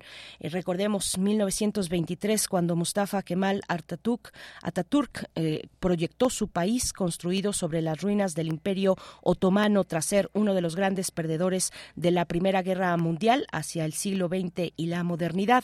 En su mandato impulsó el laicismo, la autonomía de la mujer, el derecho al voto y la educación e incluso una nueva lengua debido a que implementó una, una reforma que instituyó el paso del alfabeto árabe al latino para la escritura turca. Sin embargo, la Turquía actual pues es diferente del Estado laico y occidentalizado que el, legendario exmandatario imaginó hace 100 años. En la actualidad, los opositores de Erdogan lo acusan de intentar borrar la memoria de Ataturk, aunque se adjudica sus preceptos. Además, en medio de la polarización que ha creado, eh, el país también registra fuga de, eh, de talentos, de cerebros y una crisis económica. Pues vamos a tener un análisis de la situación actual de Turquía a 100 años de su fundación. Este día nos acompaña Verónica Souto Olmedo, licenciada en Relaciones Internacionales por la Pontificia Universidad Católica Argentina, en la cual también ha sido profesora, así como en el ITESO.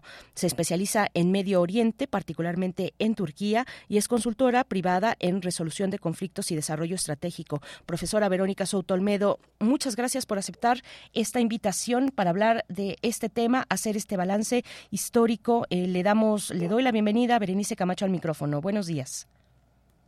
Buenos días, Berenice. Un saludo para ti y a toda tu audiencia. Un gusto estar con ustedes hoy. Gracias, doctora. El gusto es nuestro. Gracias por aceptar. Pues, ¿cuál es la reflexión que, que acompaña este centenario de Turquía como república democrática y laica?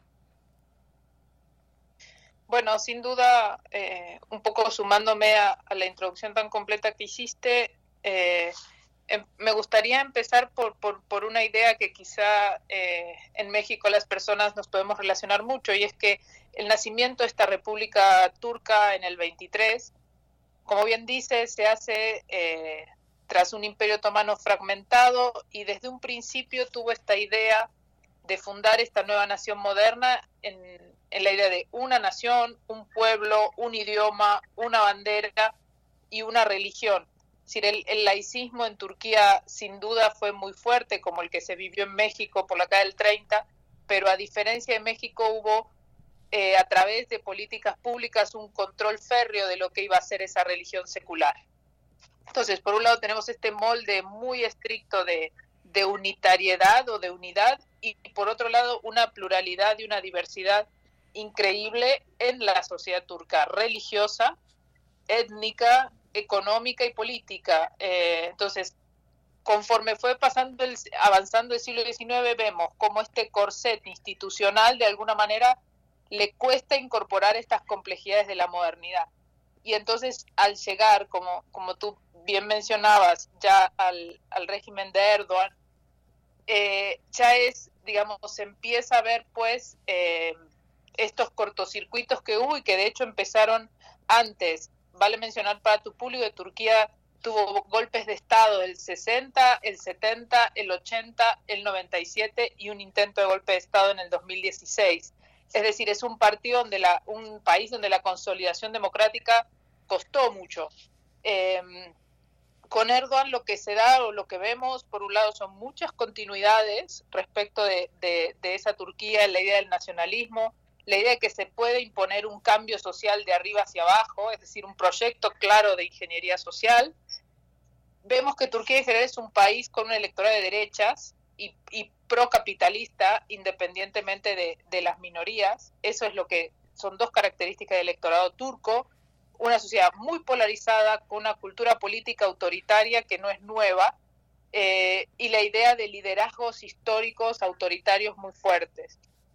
Ahora, como bien decías, Erdogan empezó con esta idea de cambiar, por un lado, las relaciones cívico-militares, por otro lado, el sistema político, la constitución que tú mencionabas, fue aprobada, eh, en se hizo un referéndum, en 2018-2019 se aprobó, Erdogan ya fue elegido presidente bajo esta nueva constitución, que es un régimen hiperpresidencialista, que concentra en el presidente facultades como en muy pocos otros regímenes hemos visto. Eh, se pone fin al régimen parlamentario que había gobernado Turquía, se elimina pues eh, este sistema de coaliciones, ¿no? Que, estaba, que es propia del, sistema parlamentario. Hay un giro geopolítico muy importante. Em, en su momento, el canciller de Erdogan dijo Turquía recuperó su alma islámica como manera de decir que de alguna manera volteaba a ver eh, a Medio Oriente y en particular a Asia y a, África. Em, y por otro lado también, si quiere y podemos analizar el punto de vista económico, también un giro con el surgimiento de nuevos actores políticos eh, con características religiosas más, más conservadoras, ¿no? Eh, no sé si sí. quizá eh, eso como panorama general ya está, después podemos entrar a los desafíos si tú quieres, pero para tener un panorama de lo que es Turquía. Por supuesto, profesora Souto. Em, eh, me gustaría eh, un poco desdoblar algunas de las cuestiones que, que, que nos comparte como introducción. Eh, la cuestión de los derechos políticos. Ataturk, el padre de la patria turca que impulsó derechos políticos, el derecho al voto por parte de las mujeres. ¿Cuál es el balance de ese, de ese legado eh, ¿qué, resultó de esa apertura democrática em, y, que, y finalmente cómo, cómo se posiciona esa, esa herencia política democrática frente al régimen actual de Erdogan?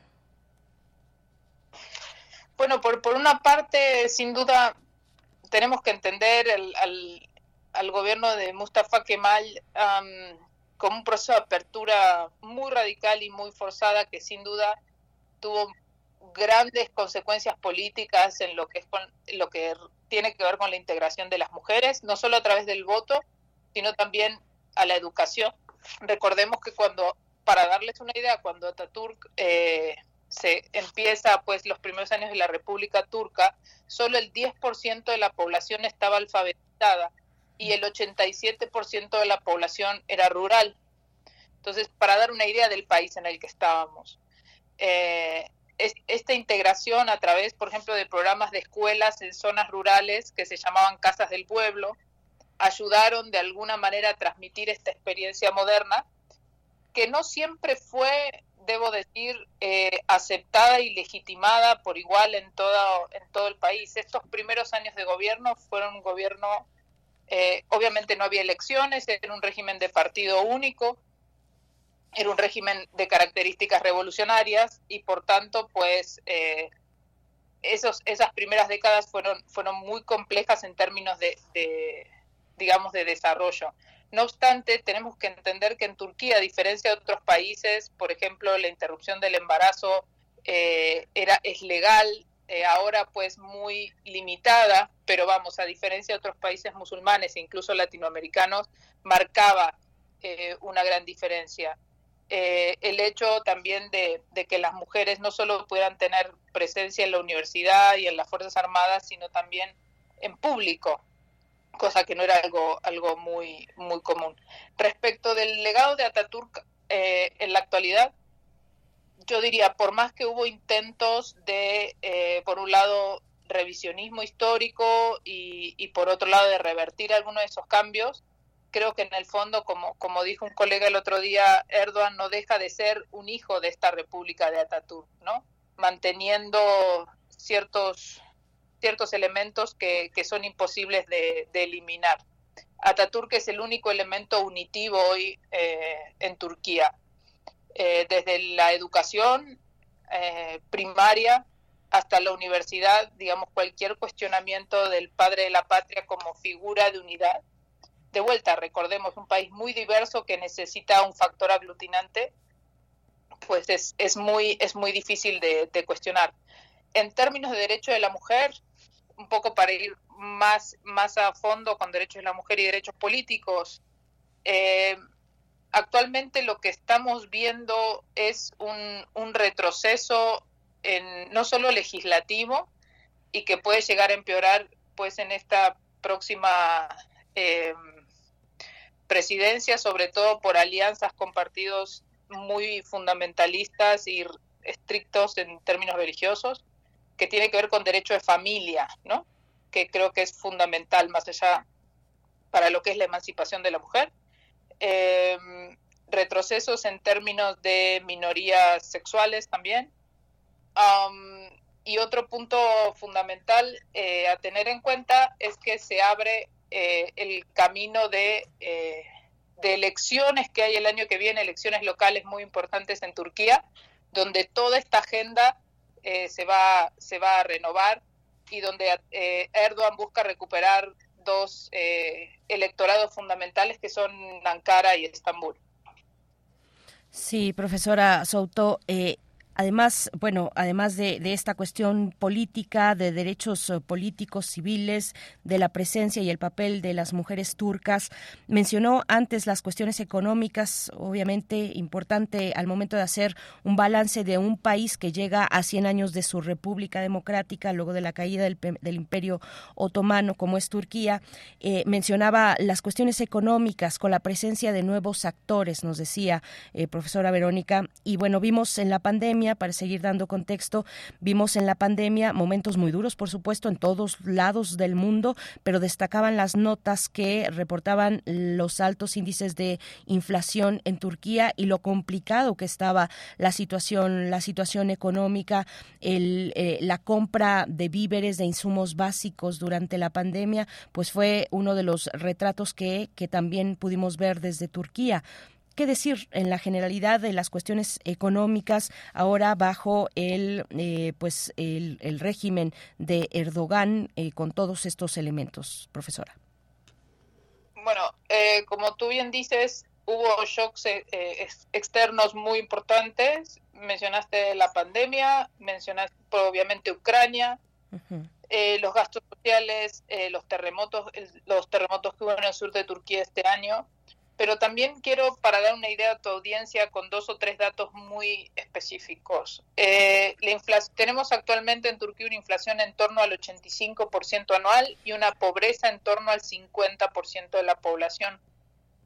en el año 2016, el valor de la lira turca estaba en torno a 3,50, 2016, y hoy, siete años más tarde, roza los 26. Entonces, para darte una idea de lo que es lo que esta devaluación de la moneda implica, pues para, para la población más vulnerable. El desempleo juvenil tiene números europeos, números griegos en torno al, al 25%.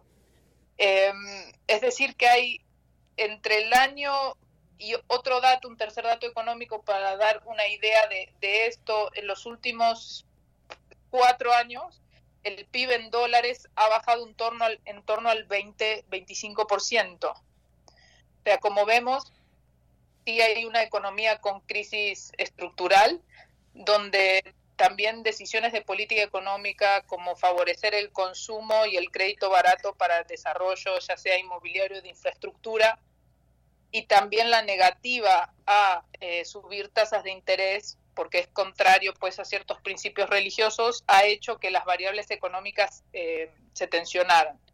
Lo que vamos a ver actualmente es justamente cómo se puede lograr un plan de estabilización con, con estos números y eso explica eh, en gran medida el acercamiento original que había habido de Erdogan a ciertos regímenes, eh, ciertas monarquías del Golfo, en Medio Oriente y por otro lado cierto, cierto proclividad a aceptar el ingreso de Suecia eh, en la OTAN y, otro tipo pues de, negociaciones, ¿no? Porque hay una necesidad imperiosa pues de, estabilizar la economía de uno de los países más, más importantes a nivel global en términos económicos. Sí, eh, y, ahí es, eh, bueno, pues eh, oportuno pedirle, doctora Souto, profesora, pues profundizar en estas cuestiones que tienen que ver con em, la posición geopolítica, estratégica que tiene un país como Turquía, un puente entre Europa y, el, Medio Oriente, con aliados, con, con, con, ciertas alianzas, pero también siendo en algunos momentos o queriendo ser un fiel de la balanza en ciertos conflictos. Ahí está Ucrania, ahí está, eh, bueno, la cuestión de los refugiados sirios también y eh, por supuesto que lo que estamos viendo actualmente en entre entre Israel y Palestina con el conflicto en Gaza eh, entre contra de Israel contra Hamas ¿Qué decir de esos elementos? ¿Cómo ha jugado Erdogan estas cartas geopolíticas eh, que tiene, pues que tiene, dirían tal vez o diría yo, no lo sé, a su favor, pero finalmente ha resultado ser fiel de la balanza en varias cuestiones, en quién entra o no a la, a la Unión Europea, ¿no? Lo que ya ha mencionado, cómo, cómo ver ese panorama que es muy amplio, que es muy complejo y que además se suma ahora la cuestión en, en Palestina. Sí, eh, claro que sí, Berenice, es muy, muy compleja tu pregunta y, y por lo menos me, me, interesaría dar una breve, unos breves datos un poco para, para entender lo que es la proyección de, de Turquía a nivel global. En, en, primer, en primer punto, obviamente con Europa tenemos los temas que tú muy bien mencionaste, pero la, la proyección geopolítica de Turquía en este caso es claramente tricontinental. Tenemos que entender que está interviniendo en el conflicto en Libia, tiene bases en Sudán, en Somalia, tiene presencia en el Mar Rojo, tiene misiones de paz en Mali y en República Centroafricana, en Europa, en la zona de los Balcanes, en Afganistán.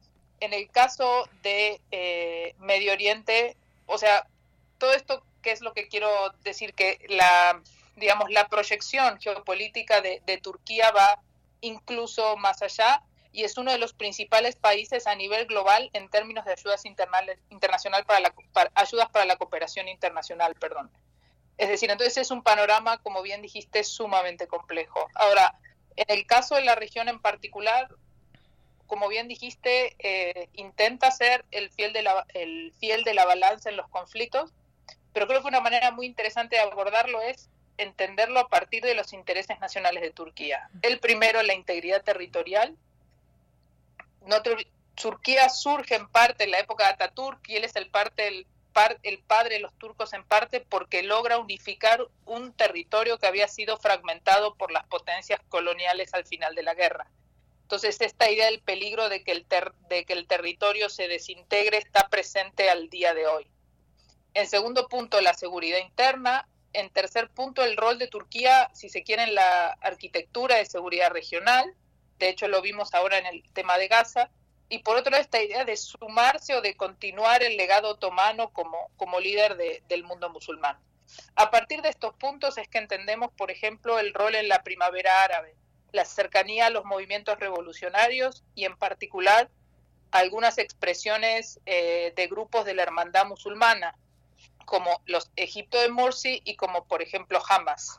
Hamas ahora está presente en muchos líderes de Hamas en Turquía y eso es inescindible pues de esta, eh, vamos a decir, afinidad ideológica y, religiosa entre estos grupos políticos, ¿no? El AKP contra grupos de la hermandad musulmana eh, en la región. En Siria, Turquía entra en el conflicto como opositor al régimen de Assad, en parte de la primavera árabe, hace cuatro operaciones militares, al día de hoy ocupa una parte de la frontera norte de Siria, eh, con el objetivo, obviamente, no solo de asegurar su seguridad, sino de trasladar eventualmente refugiados a esa zona.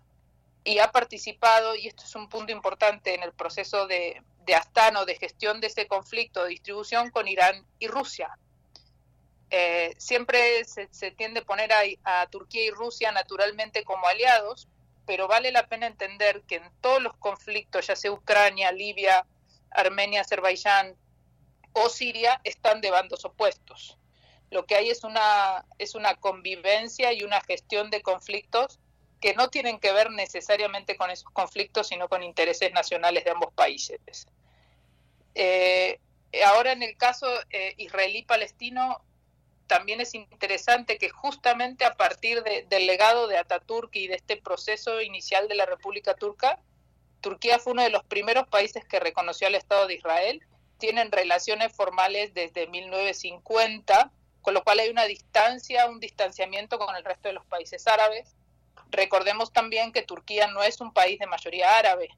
O sea, el, lo turco también es, si se quiere, es una etnia hay árabes en el sur de Turquía. No, se lo puede considerar un país árabe, aunque sí islámico, ¿verdad?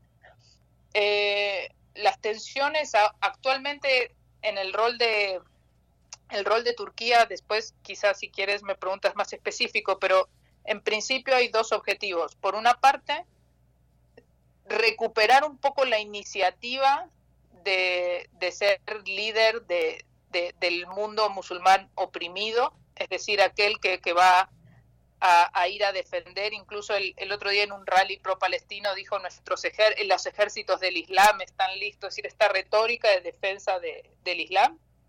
Eh, pero por otro lado también tiene eh, el rol de mediador quedó muy opacado ante Qatar y, Egipto, que tienen más activos para realizarlo. Pero sí Turquía es un elemento fundamental, por lo que te dije al principio de mi respuesta, respecto a lo que puede llegar a ser el día después. ¿no? ¿Cómo, se va a, reorganizar la franja de Gaza si se cumple esto de que Israel se va a retirar en cuanto cumpla su, su objetivo militar? ¿Verdad? Pero bueno, eh, no sé, creo que eso como panorama general puede, puede dar, ayudar a tener un poco de, marco. Por supuesto, eh, profesora, sí, bueno, es que son tantos elementos y esta posición geoestratégica eh, de, de, Turquía que le ha involucrado en, o bueno, se ha querido también involucrar y está en posibilidades de hacerlo en tantos, en tantos tantos conflictos, conflictos de, de, distinta índole, de distinto nivel. Eh, está ahí, por supuesto, Ucrania, eh, la Unión Europea, su, su, participación, su presencia eh, y, el papel que juega dentro de la Unión Europea eh, si quiere comentarnos un poco de ese, de ese último punto, pero le preguntaría ya para ir eh, hacia el cierre de esta, de esta charla sobre el papel de Erdogan. Ya nos ha dado varios elementos. Esta declaración de Turquía recuperó su alma isla, es islámica eh, o ser el líder del mundo musulmán oprimido, como nos ha comentado. ¿Qué, ¿Qué hay de la figura de Erdogan en lo político, en términos de lo simbólico, del el legado que le interesa consolidar a Erdogan? Eh, frente a un padre fundador como lo, lo fue Ataturk y con todo lo que el peso histórico y simbólico que tiene una figura como Ataturk para, para la Turquía que hoy cumple 100 años. Bueno, respecto de tu primera pregunta de, de la Unión Europea, hoy por hoy los temas fundamentales son eh, seguridad eh, y migración, que en este caso es migración forzada. Eh, respecto del proceso de adhesión de Turquía a la Unión Europea, está en términos prácticos ya, digamos, terminado. Lo que sí se podría avanzar, según muchos han dicho, hacia una alianza similar a la que tiene actualmente el Reino Unido con Europa, pero sí está a priori casi descartada una, una adhesión total. Eh, respecto de los refugiados, Turquía tiene actualmente en torno a 4 millones de refugiados, de los cuales 3 millones y medio son sirios, y estos son eh, números muy conservadores. No obstante, ahí sí ha habido una, una coordinación muy cercana para, para controlar este flujos de, de migración forzada, obviamente con, con las reservas morales que esto, que esto tiene. Respecto de, de Ataturk, mi, mi, idea, un poco lo que, lo que uno lee en, en Turquía, sin duda después de Ataturk fue el líder turco más importante. Erdogan, en términos del tiempo que, lleva en el poder y las transformaciones que ha realizado, eh, incluso sobre todo en su primera etapa. Para, para un poco poner en perspectiva, durante los primeros ocho años del, 10 años, perdón, del, del gobierno de Erdogan, eh, Turquía duplicó su PIB per cápita. Es decir, en términos económicos y políticos para gran parte de la población implica un antes y un después muy radical. Eh, creo yo que habiendo sido criado a la sombra de, este grande, de eh, el, objetivo, o sea, o, lo que dicen de Ataturk es el que, él quiso ser el Ataturk anti-Ataturk, es decir, la reacción o la antítesis pero también me da la idea de que el momento, incluso entre su electorado, en que más se alejó de Ataturk, más impopular y más deslegitimado se vio. Con lo cual, en el fondo, eh, el legado al que aspira Erdogan ya no creo que sea eh, ser eh, el anti-Ataturk, es decir, el refundador de Turquía, sino, sino más bien el que fue de la mano de, independientemente de las contradicciones que esto pueda significar y como dicen eh, muchos turcos, y como dije yo anteriormente, antes en la época de Ataturk tú tenías un 10% de población alfabetizada, un 87% rural. Hoy tienes un 97% de población alfabetizada y en torno a un 75% de población urbana. Con lo cual, eh, la única manera de, de buscar este este plafón del ser el nuevo Ataturk definitivamente es volviéndose abiertamente autoritario en términos, digamos, dar el último salto cualitativo hacia un gobierno absolutamente autoritario y, y esto ahora no, no, está, no está en los papeles, pues. Pues eh, gracias, profesora. Me, gustaría, abusando de su tiempo, pedir un último, un último comentario sobre eh, pues lo que se avisora, eh, lo que está a la puerta en el conflicto Israel-Jamás, la postura que pueda tomar. Bueno, ya nos ha dicho en su momento ha, digamos, empatizado con ambos bandos de alguna de alguna manera, ¿no? Con la causa palestina y también con con Israel. ¿Qué, se ve en el panorama más inmediato mm, frente a la comunidad de países que de alguna u otra manera eh, se decantarán eh, en este conflicto tan complejo que tiene alcances pues planetarios prácticamente? ¿Cómo, ¿Cómo ver en lo inmediato la participación de Turquía, la postura de Erdogan en esta cuestión? Bueno, hoy mismo, hace un par de horas, hubo una reunión entre el secretario Anthony Blinken y Hakan Fidan, que es el, su homónimo turco. Em, creo, al final, pues obviamente la gira de Medio Oriente, yo creo que hoy una cosa es ver el conflicto de, bueno, cuáles son los siguientes, pues los siguientes pasos y, y cómo Turquía puede insertarse en ese lugar eh, obviamente la gira de Blinken tiene que ver con contener el conflicto, es decir, tratar de evitar, eh, ayer justo leí la palabra cauterizar, es decir, evitar que, que se amplíe a la región, eh, no solo haciendo una presión sobre el gobierno eh, israelí, sino también con una presencia militar de disuasión. obviamente contenerlo desde el punto de vista de los países árabes tiene que ver con el norte, en particular con, con el Líbano y con la relación que hay entre Hezbollah y, e Irán. El, incluso ese creo yo que puede ser eh, uno de los puntos claves y el otro es por, desde, desde, desde Siria, ¿no? el, el ataque de, de grupos milicianos desde Siria y la apertura de una guerra que ahora es en la franja de Gaza hacia la región. Eh, el otro punto es el, las pausas humanitarias y el cese al fuego, que en este caso no se van a poder asegurar sin una eh, devolución o entrega incondicional de los rehenes. Y este es un punto fundamental. Eh, la población de, Gaza está sufriendo de manera brutal una guerra entre Hamas e Israel donde eh, están, están a merced incluso de sus propios gobiernos. ¿no? Em, lo, que, lo que se espera o, Turquía participar, por un lado, es en la presión para, para negociación de, eh, de acceso a ayuda humanitaria, por un lado, por la experiencia que ya tiene Turquía en Siria, por ejemplo, y con los refugiados al interior, y por otro lado, en la, en la reconstrucción, ya sea en la modo de una presencia militar como misión de paz para, para la transición posterior a la guerra. Creo que esos son los dos puntos posibles de, intervención turca. Pues muchas gracias por esta participación, profesora Verónica Souto Olmedo.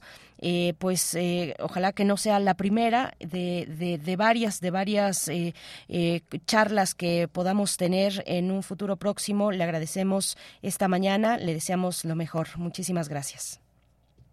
Igualmente para ustedes, gracias, buen día. Muy buen día, profesora Verónica Souto Olmedo, licenciada en Relaciones Internacionales por la Pontificia Universidad Católica Argentina, donde ha sido profesora igualmente en el ITESO, es especialista en Medio Oriente, particularmente en Turquía, y consultora privada en resolución de conflictos y desarrollo estratégico. 8 con 53 minutos. Rápido se ha ido esta, esta hora con tantos temas en la agenda eh, como este que eh, nos obliga a ver, a dar una mirada al pasado inmediato de un país como Turquía, pero también a su presente apremiante, importante, eh, donde hay tantos frentes, donde Turquía puede ser de alguna manera, de alguna manera fiel de la balanza.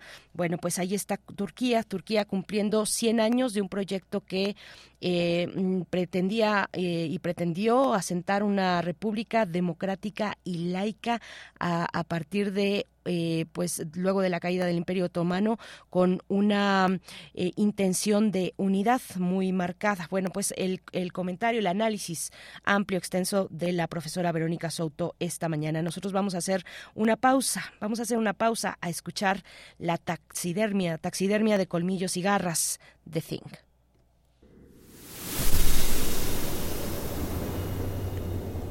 Están bajo la cama. Son esa sensación de que alguien te mira. Los ojos que brillan en la oscuridad. Criaturas de la noche, dueños de las pesadillas. Radio UNAM presenta Taxidermia de colmillos y garras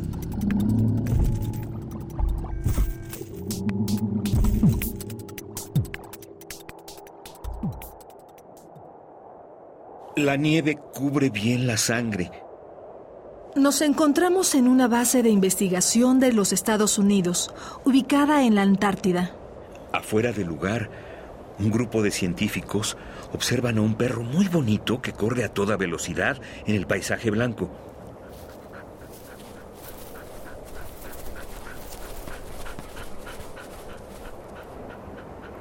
Abraza con sus patas a uno de ellos y mueve la cola es acariciado. Una explosión ocurre desde un lugar en el horizonte. Un punto se desplaza rápidamente hacia el perro. Es un hombre. Grita algo en un idioma incomprensible, seguramente noruego.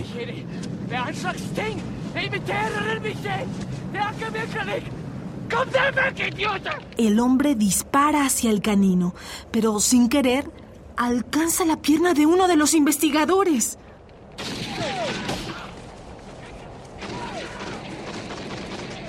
Ninguno puede entender qué dice, pero contraatacan la agresión. El noruego cae en la nieve. Los hombres rescatan al perro.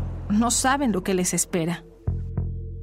The Thing criatura extraterrestre capaz de cambiar de cuerpo, que aparece en el libro Who Goes There, adaptada por John Carpenter para el cine. El primer ataque del monstruo ocurrió en la perrera. El perro sufre una metamorfosis que lo transforma en una criatura deforme, con patas de araña, y ataca a los demás perros de la estación. Uno de los científicos mata a la criatura con un lanzallamas. Tras hacer una autopsia al cadáver, se descubre que el fenómeno es capaz de convertirse en cualquier forma de vida, incluso humana. Uno, dos, tres, despejen. La criatura ocupó el cuerpo de uno de los miembros del equipo. En un intento de revivirlo, el desfibrilador estampa en su carne. De inmediato, una boca dentada se abre en medio de su pecho y se traga de una mordida los brazos de quien sostenía el aparato. Un líquido verde emana como una fuente del hueco en el cadáver. Una especie de chicle verde sale del cuello del hombre. Su cabeza se comienza a desprender del cuerpo por sí misma y se convierte en un nuevo ser. Una araña deforme con patas rojizas, antenas y cara de humano se desplaza entre las mesas de trabajo. Alguien intenta incendiarla, pero ésta se escurre en busca de su siguiente víctima. The Thing, extraterrestre que toma la forma de las personas que mata. Grabación Francisco Mejía. Guión Damaris Vera. Ambientación sonora Fernando Pérez. Voces María Sandoval y Juan Stack.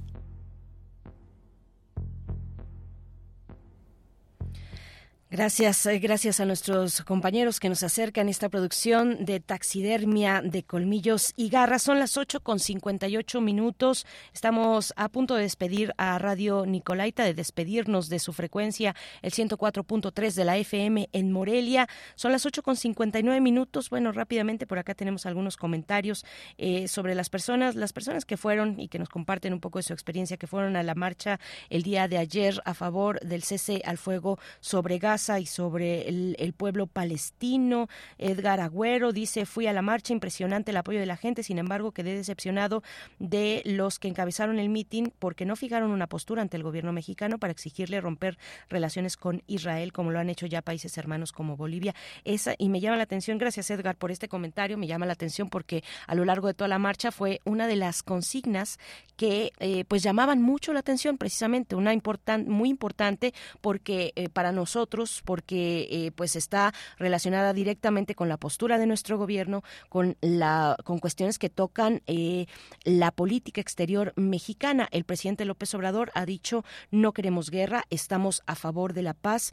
Eh, reitera de alguna manera ese compromiso por una vocación pacifista que ha tenido nuestro país en, a lo largo de, de su historia y bueno, pero finalmente está ahí la exigencia de algunas personas que varias personas, era, era en el afluente de, de, la marcha, pues sonaba una y otra vez esa, ese llamado a romper las relaciones. Bueno, interesante lo que, todo lo que está pasando en torno a este conflicto, cómo se posicionan sociedades y países también. Eh, vamos a dejar el tema aquí eh, porque nos vamos al corte, ya son las nueve de la mañana, volvemos a primer movimiento.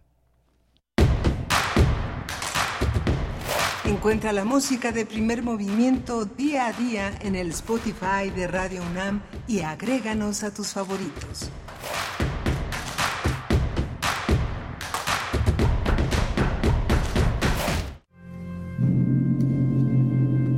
¿Por qué escuchar a la sección de violines? ¿Por qué atender a los alientos de metal? ¿Por qué escuchar una orquesta? Porque hace bien. Orquesta Filarmónica de la UNAM, desde la sala Nezahualcóyotl del Centro Cultural Universitario. Todos los domingos a las 12 horas por el 96.1 de FM. La dosis recomendada para mejorar el alma. Radio UNAM, experiencia sonora. Nos prometieron una ciudad de vanguardia y nos dieron puro cuento. Dicen que apoyan a las mujeres, pero cerraron las estancias infantiles. Prometieron una ciudad más segura, pero la violencia de género sigue aumentando. Pero ahora sí, se les va a acabar el cuento. Nuestra ciudad nos necesita. Sé parte de la solución. PAN. Ciudad de México. Mensaje dirigido a la militancia y simpatizantes del PAN. Habla Alejandro Moreno, presidente nacional del PRI. Cuando los gobiernos del PRI creamos los libros de texto gratuito, no pensamos en el partido, pensamos en tus hijos. Cuando creamos los programas sociales, no pensamos en el partido, pensamos en tu familia. Cuando apoyamos con créditos a campesinos y a pequeños empresarios, pensamos en que tu familia crezca y le vaya bien. No somos perfectos, pero los priistas damos resultados y sabemos gobernar. Propaganda dirigida a militantes y simpatizantes del PRI. Sir James Barton, un marinero irlandés acechado por una extraña criatura de aspecto pequeño y repulsivo que se asemeja a alguien a quien conoció en el pasado, en circunstancias que preferiría olvidar. Barton dio media vuelta para enfrentar a su posible enemigo, pero aunque la claridad revelaba los detalles del camino, no ayudaba a distinguir ninguna forma. Continuó la marcha y casi enseguida resonaron los misteriosos pasos. De la colección de ficción sonora de Radio UNAM, Memoria del Mundo de México de la UNESCO 2021, presentamos Pasos en la Noche, adaptación del cuento de Joseph Sheridan Le Fanu, sábado 11 de noviembre a las 20 horas por el 96.1 de FM y en www.radio.unam.mx. Radio UNAM, experiencia sonora. Mensaje dirigido a militantes, simpatizantes y Consejo Nacional de Morena. Con los gobiernos de Morena en la Ciudad de México, estamos haciendo realidad la cuarta transformación. Las y los estudiantes de preescolar a secundaria pública tienen una beca mensual. Hay nuevas preparatorias, universidades, hospitales, parques e internet gratis en toda la ciudad. Tenemos un mejor transporte público, digno, accesible y de calidad. Y la seguridad está en su mejor momento. Vamos por el camino correcto. En la Ciudad de México, la esperanza nos une. Morena, la esperanza de la Ciudad de México. Nos prometieron una ciudad de vanguardia y nos dieron puro cuento. Dicen que apoyan a las mujeres, pero cerraron las estancias infantiles. Prometieron una ciudad más segura, pero la violencia de género sigue aumentando. Pero ahora sí, se les va a acabar el cuento. Nuestra ciudad nos necesita. Sé parte de la solución. PAN. Ciudad de México. Mensaje dirigido a la militancia y simpatizantes del PAN. Los ciclos pueden repetirse o renovarse. En Habitare, reiteramos el compromiso con el cuidado del ambiente y al mismo tiempo renovamos ideas y acciones para cuidar nuestro planeta. Síguenos todos los lunes a las 16.05 horas por el 96.1 de FM, con los trabajos que realizan las investigadoras e investigadores de nuestra UNAM para ayudar a salvar nuestra casa. Habitare, Agenda Ambiental Inaplazable. El cambio es bueno, pero el cambio de conciencia es fundamental. Radio UNAM, Experiencia Sonora.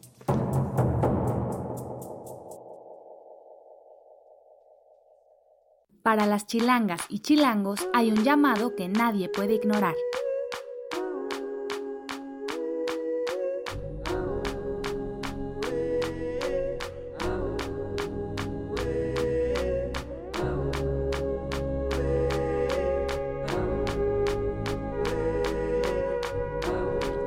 Democracia nos llama. Este 2024 las elecciones son nuestras. Vota CDMX, Instituto Electoral Ciudad de México. El Tribunal Electoral defiende tu lugar en la democracia. Gracias a sus decisiones, hoy nuestro Congreso es el más plural de la historia, al garantizar la representación de integrantes de las comunidades indígenas, LGBTTIQ+, y afromexicana. También a que las y los mexicanos migrantes residentes en el extranjero y las personas con discapacidad tengan representación política en la Cámara de Diputados. Un tribunal de derechos a favor de los grupos históricamente discriminados. Tribunal Electoral, protege tu voto, defiende tu elección. Síguenos en redes sociales. Encuéntranos en Facebook como Primer Movimiento y en Twitter como arroba PMovimiento. Hagamos comunidad.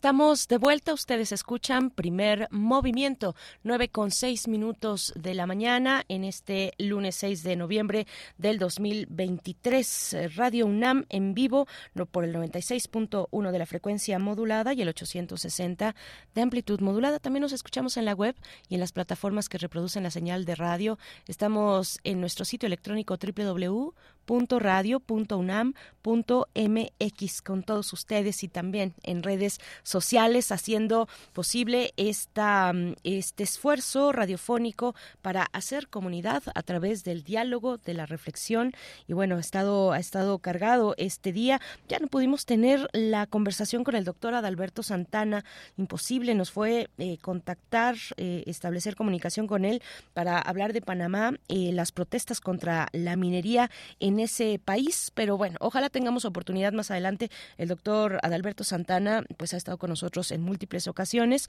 y eh, seguramente eh, algún contratiempo, esperamos que nada, nada eh, de seriedad, pero estará probablemente con nosotros reponiendo esta charla que, les debemos a ustedes para hablar de Panamá, de lo que ocurre con estas protestas, con esta, con esta tensión que ha tenido lugar ya desde hace tiempo, por lo menos desde 2017 con la cuestión de estas concesiones mineras, particularmente la de esta mina de cobre a cielo abierto, la más grande de Centroamérica. Y bueno, ahí salió la sociedad panameña a decir no, no más, no más concesiones, a poner un alto pues a esta explotación que tiene efectos, como sabemos, efectos tan nocivos en el medio ambiente y por lo tanto también para las comunidades y la sociedad. Bueno, pues eh, ojalá podamos reponer esta charla con el doctor Adalberto Santana, eh, investigador del CIALC.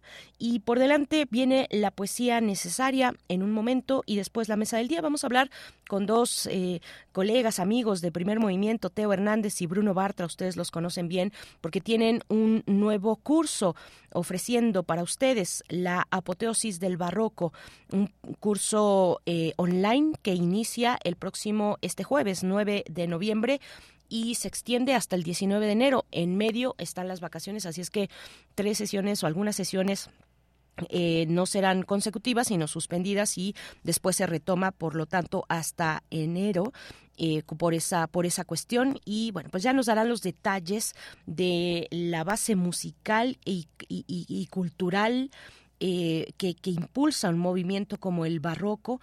Vamos a tener a Teo Hernández y a Bruno Bartra en estos micrófonos para que compartan con, con todos nosotros eh, de qué va esta propuesta, este nuevo curso de Más allá de la música. Al cierre tendremos una conversación con Marcela Turati, periodista, cofundadora de Quinto Elemento Lab, periodista eh, también cofundadora de Periodistas de a pie, coordinadora de A dónde van los desaparecidos para hablar de periodismo de lo posible, esta serie de podcast 12 en total, de los que hemos conversado aquí también con sus autores, sus autoras, son periodistas comunitarios de comunidades rurales, de comunidades originarias que han llevado una lucha, bueno, pues una lucha de tanto tiempo y eh, tan importante por la defensa del territorio y de sus recursos naturales. Vamos a, a conversar con Marcela Turati porque el día de hoy tienen un evento que iniciará con un taller, un taller práctico a las 10 de la mañana y después con una conferencia para dar cuenta de este proyecto Periodismo de lo Posible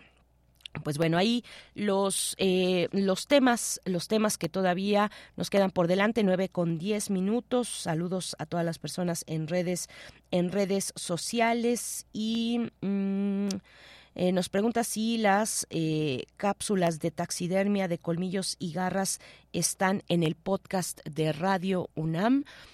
sí, Sí, ahí están las, eh, ahorita nos lo confirma el productor, las cápsulas de taxidermia están en el podcast de Radio UNAM, efectivamente, ahí las puedes eh, encontrar Armando Cruz. Hay una barbaridad de contenidos en el podcast, eh, así es que hay que ir buscando poco a poco porque es un, es un repositorio sonoro pues de décadas, de décadas atrás, por lo menos, pues qué será, de, de, pues casi de 60, yo creo, de, unos 50 años eh, de, de, recuperación de materiales, de materiales sonoros que han tenido lugar aquí en Radio UNAM.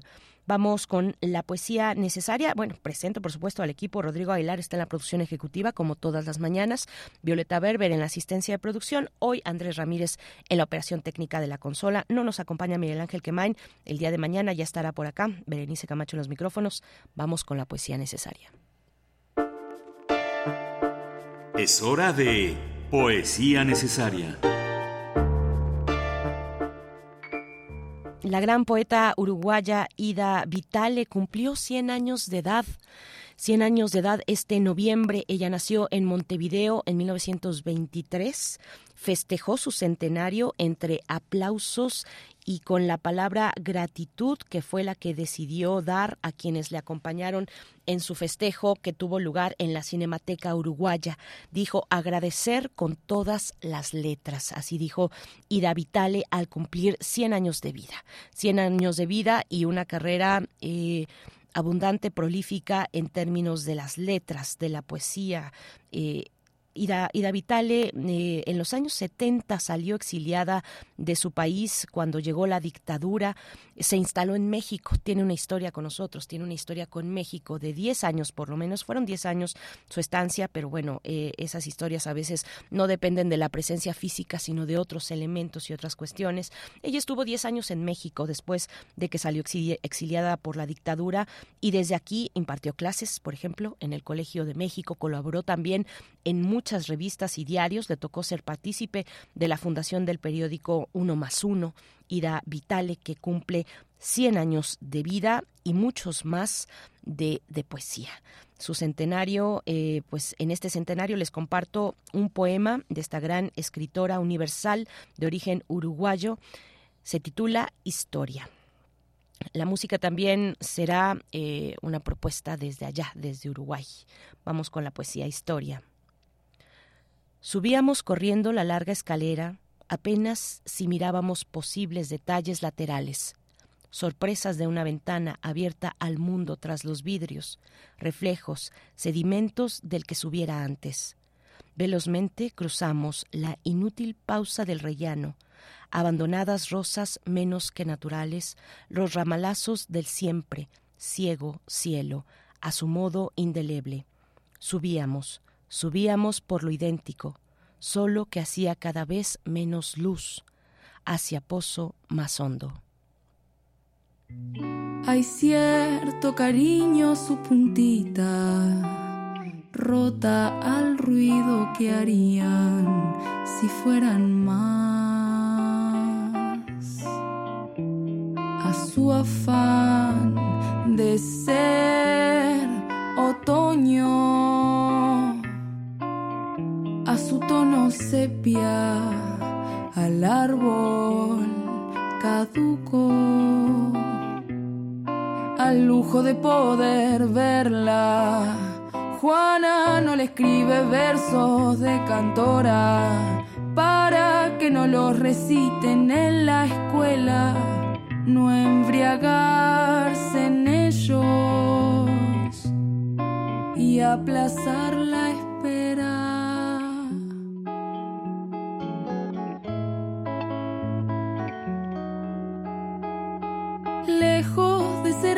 Ser áspera y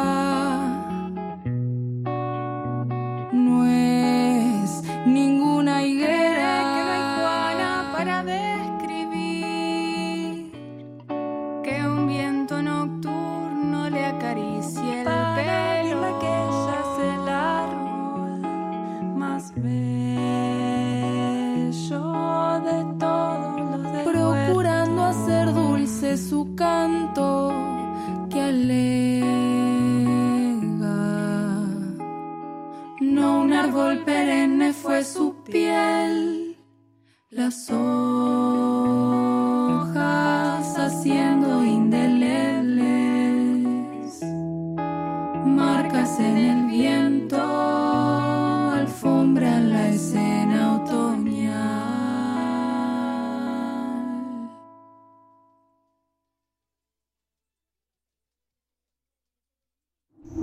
Primer movimiento. Hacemos comunidad con tus postales sonoras. Envíalas a primermovimientounam.gmail.com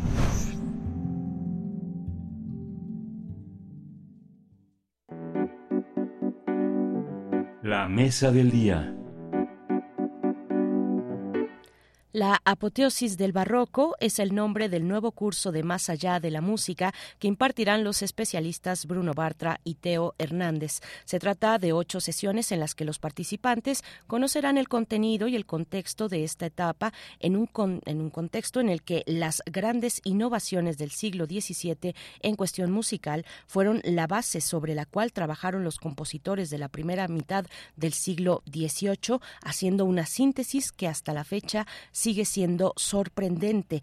Sin duda, los representantes de este periodo, Bach, Vivaldi, Handel, Rameau, indiscutibles genios musicales de su época. El devenir de la innovación y los cambios repercutieron en otras áreas de la cultura, como la filosofía, que favoreció el desarrollo de los cimientos de la ilustración, que ya empezaba a transformar al mundo a través de las sociedades y los gobiernos. Las sesiones se llevarán a cabo los días jueves de 18 a 20 horas. Las primeras seis sesiones se realizarán del 9 de noviembre al 14 de diciembre, mientras que las dos últimas se realizarán del el, 11 y el 18 de enero del próximo año. Ahí en medio estará el periodo vacacional. Y bueno, el curso, este curso es en línea, vía Zoom, y todas las sesiones se grabarán, por lo que puedes, eh, podrán consultarse posteriormente. El costo de este curso es de 1.600 pesos. Las inscripciones se realizan eh, a través del correo electrónico más allá de la música 2021 arroba gmail.com y en la página de Facebook Más allá de la música 2021 y vamos a conversar sobre este nuevo curso sobre el barroco y la música. Nos acompaña Teo Hernández, ingeniero dedicado a soportes sonoros, investigador de música de concierto, colaborador de Primer Movimiento los lunes. Querido Teo, bueno, ahora en otro horario te, te saludamos con mucho gusto. Berenice Camacho al micrófono. Hoy nos encuentra Miguel Ángel Quemain. Te deja sus saludos también, Teo. ¿Cómo estás? Ay, Berenice, qué gusto. Pues también muchos saludos para Miguel Ángel y para todo el equipo de Primer Movimiento. Gracias, querido Teo. También nos acompaña Bruno Bartra una vez más porque ya estuvo con nosotros en la mañana poniendo la música, la música desde otro registro, con otros elementos, la música de los Beatles, pero eh, con este, eh, este trabajo que han realizado, Bruno, eh, desde más allá de la música, te agradecemos y decir, bueno, ustedes lo conocen, pero les repito, Bruno Bartra es etnomusicólogo, sociólogo, periodista y DJ y y bueno, nos acompaña también con las curadurías musicales de los lunes. Bruno, ¿cómo estás? Hola, ¿qué tal de nuevo, Berenice? Pues muchas gracias aquí, eh, muy animado con este nuevo curso.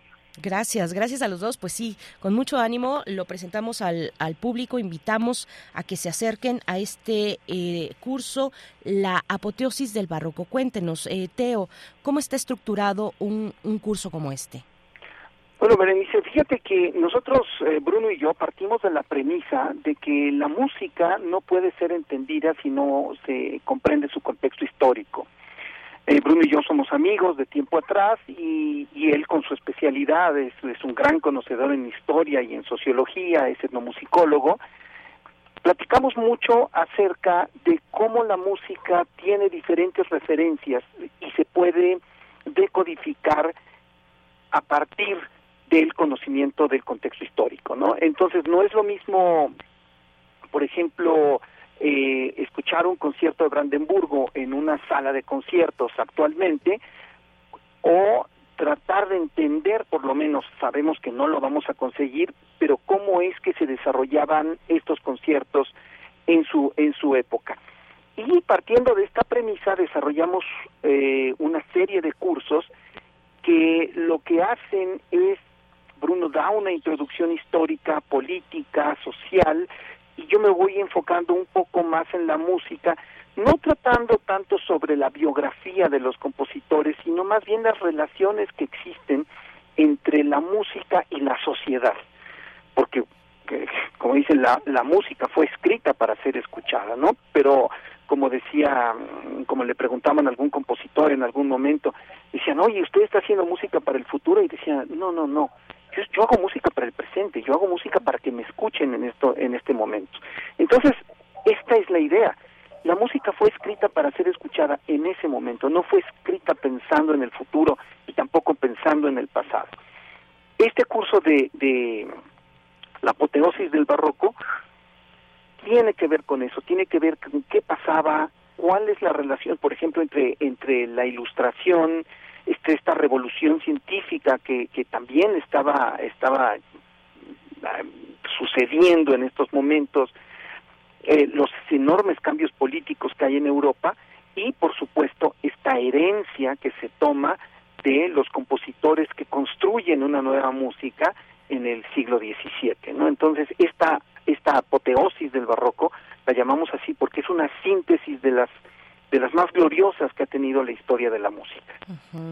Teo, eh, qué, interesante. Bueno, por supuesto, es un, es un sello que han impreso a los cursos de Más allá de la música, eh, el conocer la música en su contexto, Bruno, y esto bien interesante de, eh, pues la música originalmente es en el presente o fue en el presente, digamos, y es efímera además, al momento que se toca desaparece. Bueno, están las partituras afortunadamente, pero bueno, fue hasta que llegó la tecnología que permitió atrapar en distintos soportes a la música y con ello preservarla para el futuro. Pero importante pues acudir al contexto de la música. Bruno, eh, cuéntanos cuál es el contexto a grandes rasgos de lo que estaba ocurriendo eh, eh, en la sociedad europea y que da pie a a, expresiones eh, tan importantes como el barroco, pero también hemos, hemos eh, reseñado en la introducción eh, preparándose para una sociedad, preparándose para la ilustración, ¿no? Ni más ni menos, Bruno. Exacto, es fundamental y están conformando una serie de pues de ideas dentro de, de, las ciencias y se va separando la filosofía, se está consolidando como una disciplina y empieza a haber un replanteamiento, digamos, a nivel político de, cómo pueden eh, funcionar los estados-nación.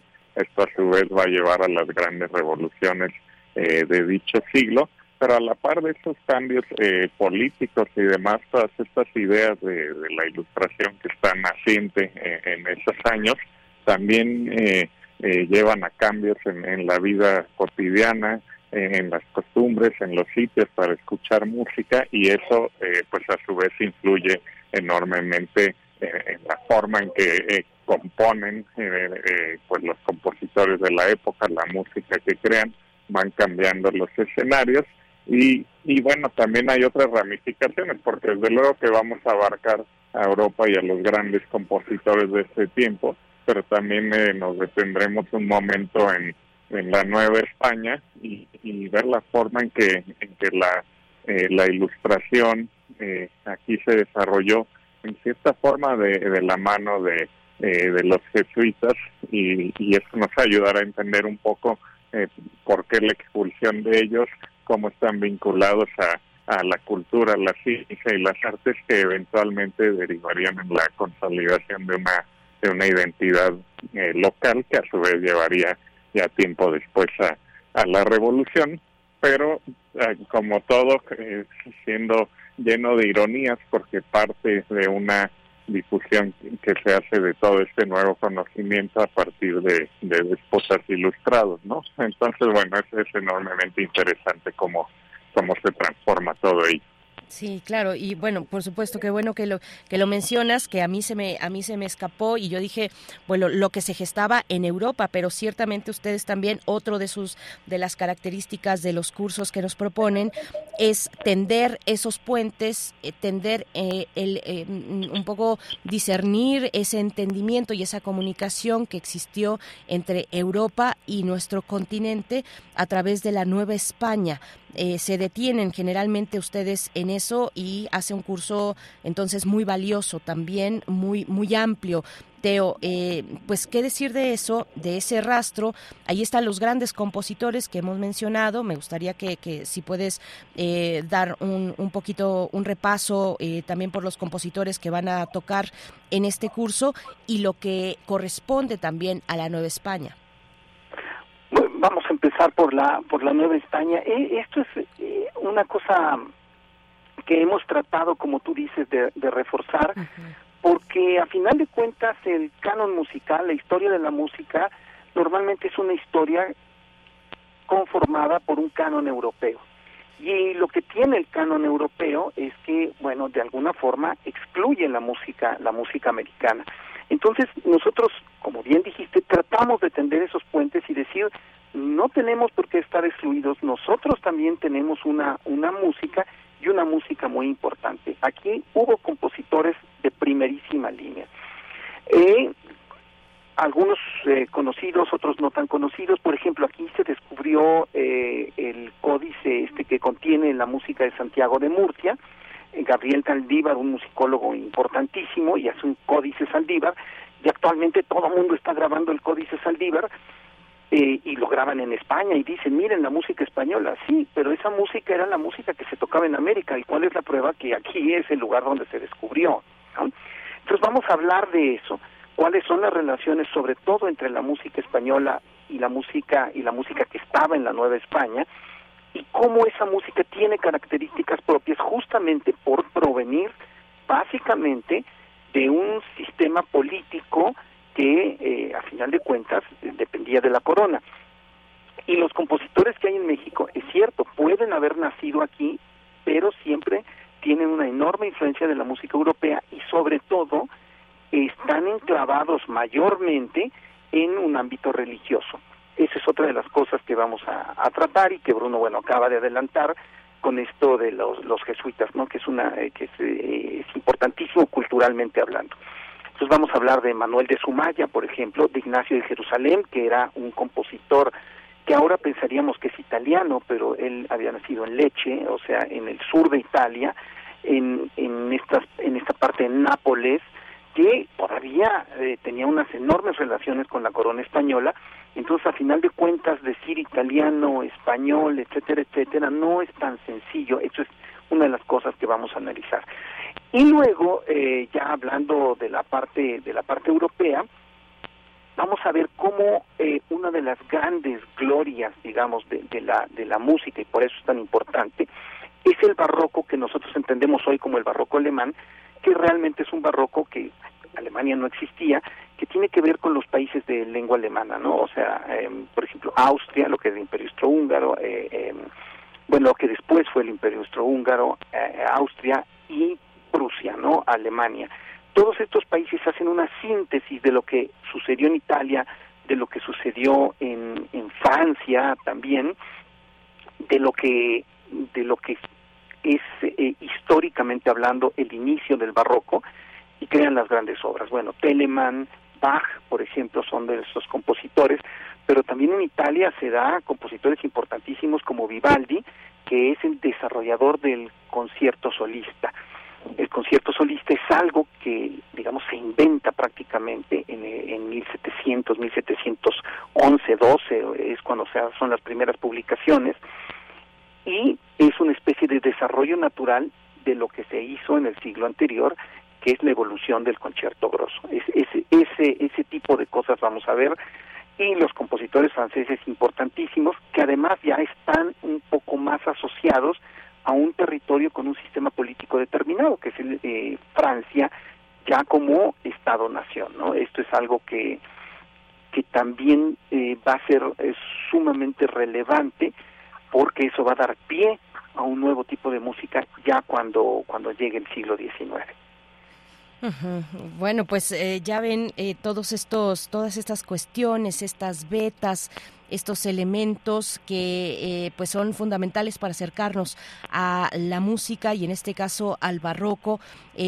Bruno, nos mencionabas hace un momento y que recuperaba Teo la cuestión de los jesuitas que, que que bueno, merece una charla, una, una charla aparte eh, para pensar o, repasar eh, simplemente su legado en América, en las artes, en la educación y en este caso también en la música. Háblanos un poco más de esa, ya, ya mencionaste a los jesuitas, si quieres agregar algo, eh, cuando, la, cuando son expulsados de, de Europa, su llegada a América, pero un poco más ampliando la base social que propició que desde América se pudieran gestar aportes a la música cuyo canon eh, pues era el europeo, como nos ha dicho Teo. Pues sí, bueno, básicamente podríamos hablar de que traen una, una, una nueva visión dentro de las disciplinas científicas, como separar de entrada la cuestión de las ciencias duras de la eh, filosofía, de centrarse en una cuestión eh, eh, pues ahora sí de que de cuestionar eh, eh, pues el poder político desde una perspectiva de, de mayor equidad de mayor igualdad eh, pues siembran ahora sí que semillas de por un lado de, cuestionar el poder por otro lado de renovar las artes las ciencias.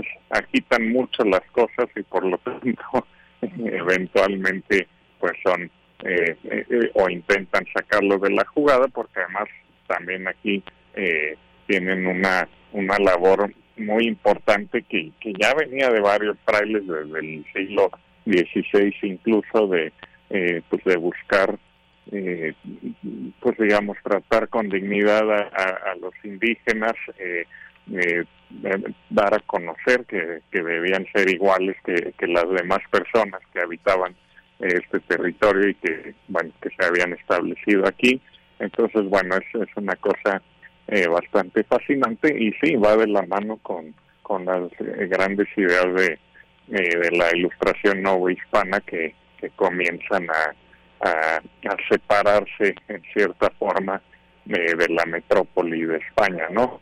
Siempre con, con una liga ahí. Entonces, bueno, es algo eh, muy interesante y, y pues bueno, ya profundizaremos en ello y lo conectaremos con lo que sucede en Europa. Por supuesto, pues muchas gracias Teo. Por último, eh, bueno, han hablado también eh, por, por encimita de las de las innovaciones científicas y tecnológicas. Lo han hecho en este curso, lo han hecho en otros también, en cursos anteriores, de cómo pues influyen directamente las innovaciones científicas y tecnológicas en, eh, en, en, la composición, en las posibilidades de la composición musical pero bueno, ahí está, ahí está también ese tema, si quieres eh, comentarnos un poco, pero finalmente ya para el cierre, eh, preguntarte a quién va dirigido este curso, eh, todas estas cuestiones de cómo se pueden acercar, cuáles son las, las fechas, que nos comentes un poquito de, de también, bueno, es un curso en línea y quedará grabado para que se pueda consultar posteriormente. Sí, Berenice, así es. Eh, la, idea de estos cursos es que no son cursos secuenciales. Nosotros partimos de la idea de que alguien puede empezar a tomar este curso sin tener ningún antecedente previo. Lo único que necesita, y eso sí es importante, es que le guste la música y que le guste la historia, ¿no? Que, que, que trate de, de buscar estas, estas relaciones que trate de ir, como, como dicen los nombres de los cursos, más allá de la, de la música. Y bueno, vamos a empezar este 9 de noviembre, y los correos son es más allá de la música 2021 arriba arroba gmail.com repito más allá de la música 2021 arroba gmail.com y en el Facebook más allá de la música 2021 en el en el Facebook no ahí le sale. Los jueves de 6 a, a 8 y como bien dices los grabamos. ¿por qué los grabamos? porque mucha gente pues en el trabajo la verdad es que a veces uno no llega, ¿no? Al, este, o sea, se queda atorado en el tráfico y puede recuperarlo posteriormente. También hacemos cuando se puede, no siempre se puede, una lista de Spotify que repartimos para que la gente pueda volver a oír si quiere la música, la música por separado. Entonces, repito, está dirigido a, a todo público siempre y cuando le interese la historia y quiera ir más allá, principalmente a melómanos, pero melómanos que quieran ir más allá de esto, ¿no? Maravilloso, pues muchas gracias. Ahí están las coordenadas para que se sumen, para que se entusiasmen, para que puedan iniciar a partir de este jueves 9 de noviembre, inscribirse al curso La Apoteosis del Barroco, ahí en ese correo electrónico más allá de la música 2021 arroba y del mismo nombre la página de Facebook. Teo Hernández, como siempre, muchas gracias. Muchas gracias a ustedes y gracias a todo el equipo y al auditorio. Gracias, Bruno, Bruno Bartra. Nos vamos a quedar con tu propuesta musical. Además, en este, en este lunes te abrazamos y te agradecemos mucho. muchas gracias, Berenice. Y bueno, ahí, ahí estamos listos para el jueves 9 iniciar el curso. Gracias. Muchas gracias. Bueno, pues hecha la invitación, ya hay que eh, escribirles a la cuenta de correo que nos proporcionan también a través de Facebook, inscribirse y poder arrancar este jueves, este jueves y se va hasta el 18 de enero. Son dos sesiones en enero, la del 11 y 18 de enero, y se va hasta enero porque en medio están las vacaciones de diciembre, así es que ahí hay un corte en las sesiones eh, para, para irnos todos de vacaciones, que eso ya está a la vuelta de la esquina prácticamente. Son las 9 con 36 minutos, vamos precisamente en la curaduría de Bruno Bartra a escuchar Helter eh, Helter Skelter, esta propuesta pues que tiene que ver con la discografía de los Beatles, la la discografía un poquito menos conocida, si es que eso es posible.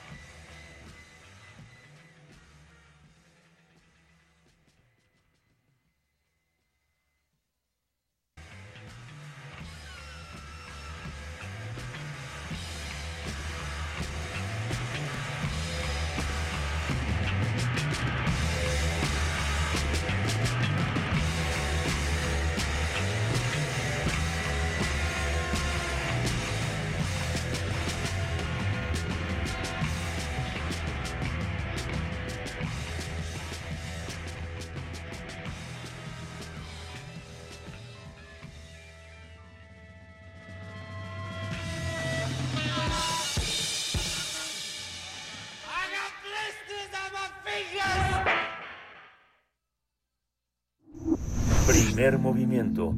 Hacemos comunidad con tus postales sonoras. Envíalas a primermovimientounam.gmail.com Un gusto saludar esta mañana a Marcela Turati, aquí en Primer Movimiento. Ella es periodista, cofundadora de Quinto Elemento Lab y de Periodistas de a pie, coordinadora de A dónde van los desaparecidos, un sitio de investigación periodística y de análisis sobre las lógicas de desaparición de personas en México. Marcela Turati, bueno, con, con la agenda llena, en unos momentos más, a las 10 de la mañana, se invita a la audiencia a que se acerque al evento que desde Periodismo de lo Posible están organizando. Periodismo de lo Posible, un, proyecto eh, de Quinto Elemento Lab, La Sandía Digital, Redes AC y Ojo de Agua. Marcela Turati, bienvenida, ¿cómo estás? Hola, muy bien, muchas gracias por esta invitación a platicar con ustedes. Gracias, Marcela. Pues hemos platicado aquí con las y los autores de esta serie de podcast, 12 podcast. Eh, la mayoría han estado con nosotros. Hemos podido platicar mm, eh, de manera extensa sobre, sobre los proyectos, sobre sus historias, sobre la hechura, sobre el acompañamiento que han tenido ustedes para con estos periodistas, estas y estos periodistas comunitarios y de, y de distintos territorios, el periodismo en su territorio eh, cuéntanos, antes de ello, quiero, Marcela, hacer una pausa porque queremos eh, felicitarte, unirnos a este festejo por el premio Ana Politovskaya y Armand Soldín a la valentía periodística que en su primera edición fue otorgado a ti a ti, eh, Marcela Turati, por el gobierno francés. Es un primer eh, premio, una primera edición de este premio que da el gobierno francés por las investigaciones sobre personas desaparecidas en México y que tiene que ver con la valentía periodística, Marcela, que si nos quieres compartir un poquito de, de, esta, de este premio. Sí, claro. Bueno, pues de recién llamada la semana pasada y me decían que todo fue sorpresivo, pues que había este premio Ana Politovskaya es una periodista rusa asesinada en 2006, a quien yo admiro mucho, porque ella trabajaba en contextos de guerra, eh, eh se involucró mucho, eh, tomaba eh, testimonios sobre torturas, ejecuciones extrajudiciales, incluso sabiendo pues, que la narrativa, la contranarrativa que hacía contra el gobierno de Putin en Chechenia, este, la ponía en riesgo y ella siguió. Y bueno, pues me avisaron eso, que pues este premio, que esa noche lo iban a anunciar.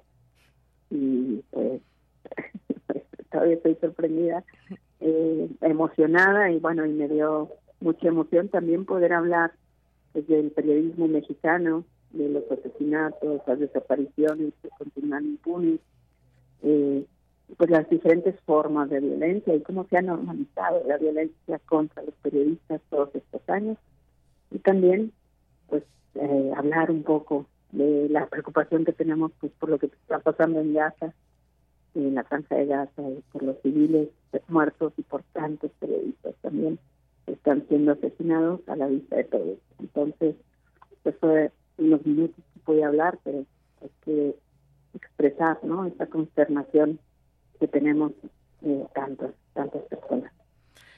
Sí, Marcela, y uno eh, pensaría que y, y, desearía que estos premios de alguna manera no existieran porque hacen reconocimiento a la valentía periodística. Ojalá no tuviera que ser necesario, claro que en un rango lo es, pero pero hay contextos en los que eh, pues solamente la valentía es la que nos mantiene informados y eso eso es lamentable como lo que ya eh, comentas y sabemos pues una treintena de periodistas un poco más han eh, sido asesinados en Gaza en el conflicto y no solamente en Gaza sino digamos en en la región con este actual brote del conflicto entre Israel y, y, y Hamas coméntanos de, de, periodismo de lo posible, que finalmente nos eh, son proyectos que nos muestran un lado luminoso, esperanzador, de luchas que, que, son, de hecho, eh, que continúan siendo muy muy complejas donde la vida también se pone en riesgo la vida de las personas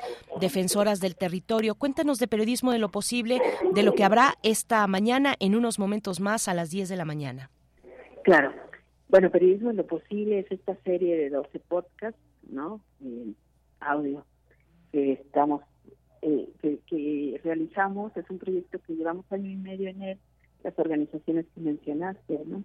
Nos unimos porque pensábamos eh, cómo, no sé, eh, surgieron muchas ideas de qué podríamos hacer si nos juntábamos, pero dijimos, bueno, eh, Ojo de Agua, redes, la pandilla tienen experiencia con radios comunitarias, con periodistas comunitarios. Y en Quinto Elemento Lab, nuestra experiencia en periodismo de investigación. Entonces, ¿cómo unir estos esfuerzos? Sacamos una convocatoria para quienes tengan una historia que contar sobre resistencia contra el despojo, ¿no? Eh, resistencias eh, que sean avaladas por las, o sea, ejemplos de historias que las comunidades mismas propongan, ¿no? Y propongan a sus propios periodistas comunitarios o periodistas locales a los que les tengan confianza, este, pues que las manden. De ahí recibimos más de 50, eh, elegimos 20, luego 12, y con esos 12 equipos eh, que son de Chihuahua, Sonora, Oaxaca, eh, acá en Cascala, Puebla, eh, Quintana Roo, y me están faltando Guanajuato.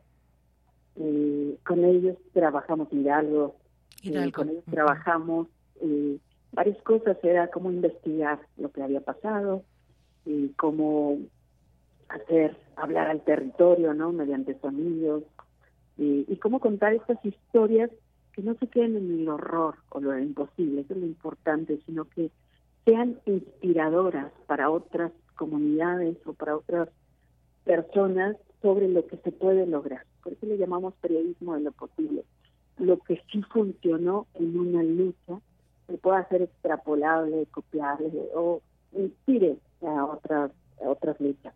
Y ahí, bueno, pues hicimos también muchos talleres este, sobre, queríamos que sean historias narrativas, emociones, que apelen, que no sean discursos, eh, que no sean tan lenguaje muchas veces acartonado, ¿no? De protestas, de proclamas políticas, sino que sea con historias. Y bueno, pues así surgió y desde hace, ya terminamos la serie de 12, esta semana salió el último capítulo, estamos dando a quien quiera pasarlo y estamos viendo que está teniendo mucha acogida, porque hay mucha gente que dice, yo ya no me quiero informar, todas las noticias son pésimas, no le encuentro esperanza, nada, y nosotros lo que estamos tratando es, es que cambie narrativa, pero también lo hagan las propias comunidades y no mandar a periodistas, pues como muchas veces hacemos que llegamos, robamos una historia y no la regresamos, ¿no? No les decimos a la gente qué hicimos con su historia. Acá, pues es gente, tenemos también, hemos hecho lanzamiento de cada historia con cada comunidad.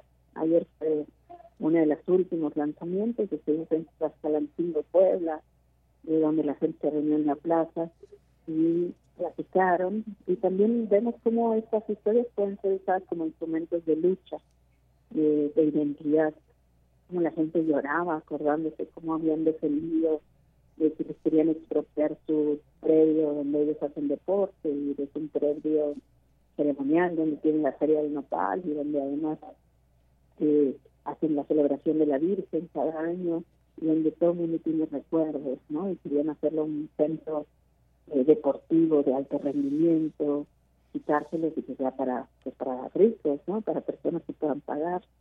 Y bueno, la gente ayer se les salían las recordando eh, eso, hemos ido a la Tarahumara, eh, ahí en eh, la comunidad de Mogótabo, este, su lucha contra el gasoducto y cómo han logrado eh, con el fideicomiso que recibieron, pues, han logrado ellos también fortalecerse como comunidad en lucha contra su resistencia contra los megaproyectos que los quieren despojar de su territorio.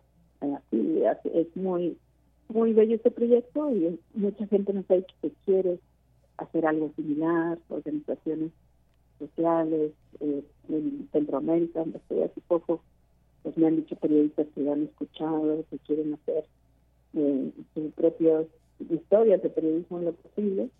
Y entonces hoy vamos a contar a las 10 centros, aquí en la colonia Roma, en Ciudad de México, pues vamos con Eloísa 10, eh, eh, coordinadora también del proyecto, vamos a contar cómo lo hicimos. Eh, y a las once y media, de once y media a doce y media, vamos a una conferencia de prensa que se va a transmitir por Facebook, donde todos los equipos, bueno, muchos de los equipos vienen, viajaron primeramente de Oaxaca, de Chihuahua, de Puebla, de Quintana Roo, de diferentes lados, para estar aquí presentes, contar su experiencia y para contar eh, también en esta conferencia pues cómo hicimos este este perdón este proyecto qué entrañable eh, proyecto que eh, qué, responsabilidad y qué compromiso, la verdad, Marcela, nos expresas a través de tus palabras y no solo de tus palabras, te repito, hemos platicado aquí con la mayoría, bueno, pues prácticamente con todas las eh, los colegas periodistas comunitarios que han estado involucrados en estas que, que, que, hicieron, que fueron quienes hicieron estos podcasts, eh, también con sus propios aprendizajes, acercándose a consultar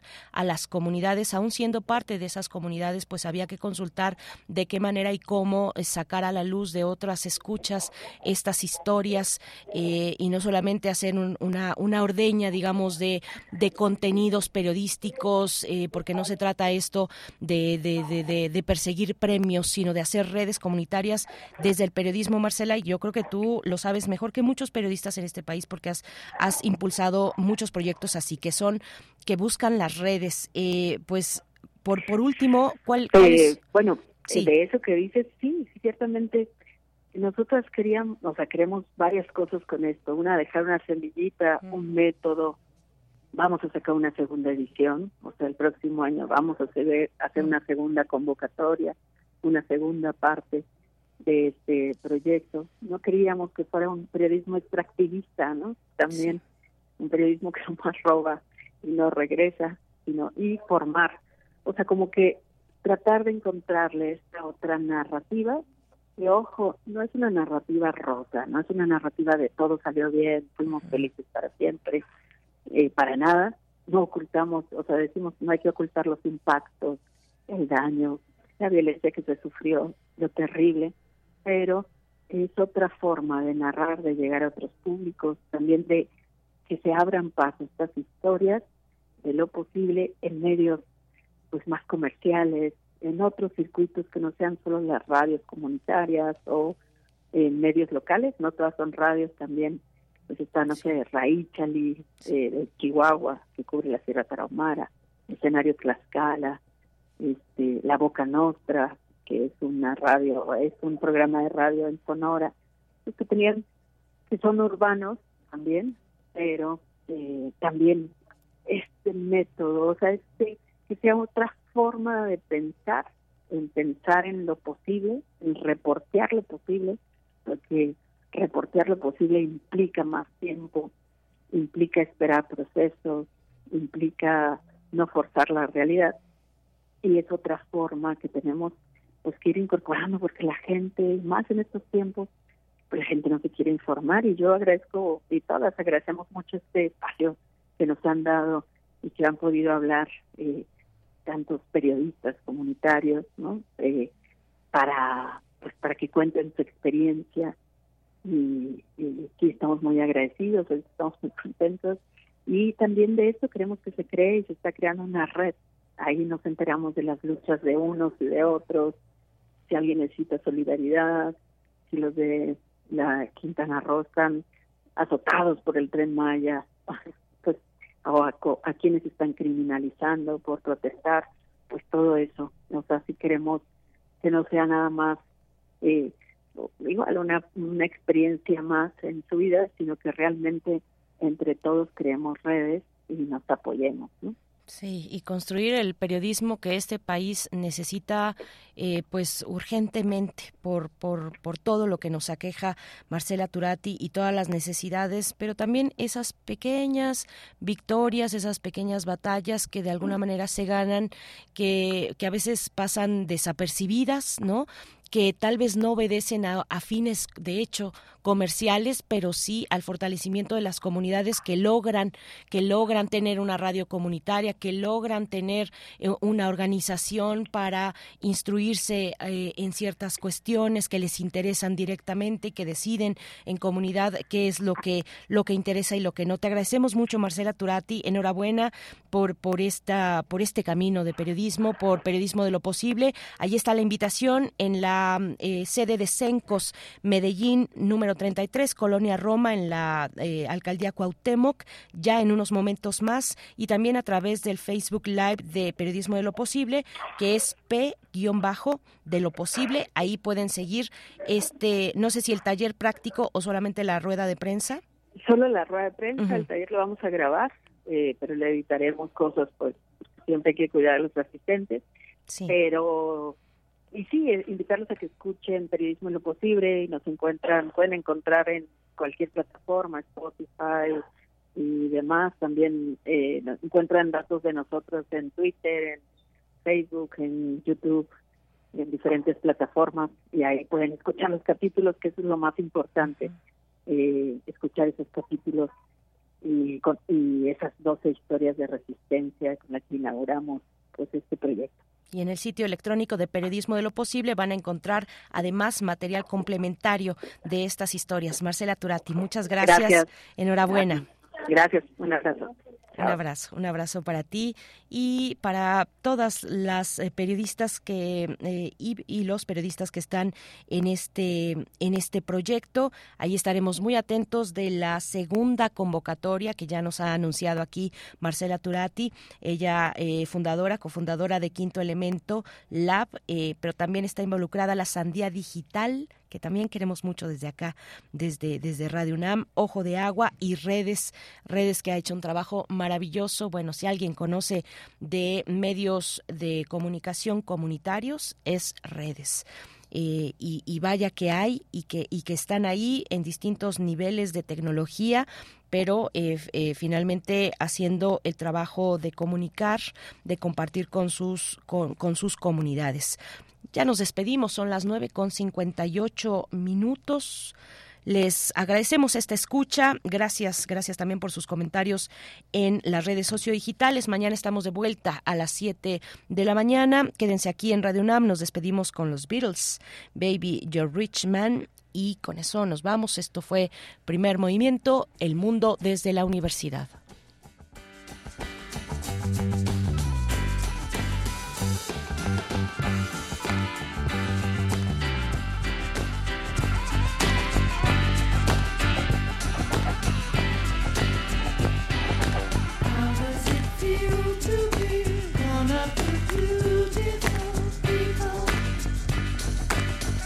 let you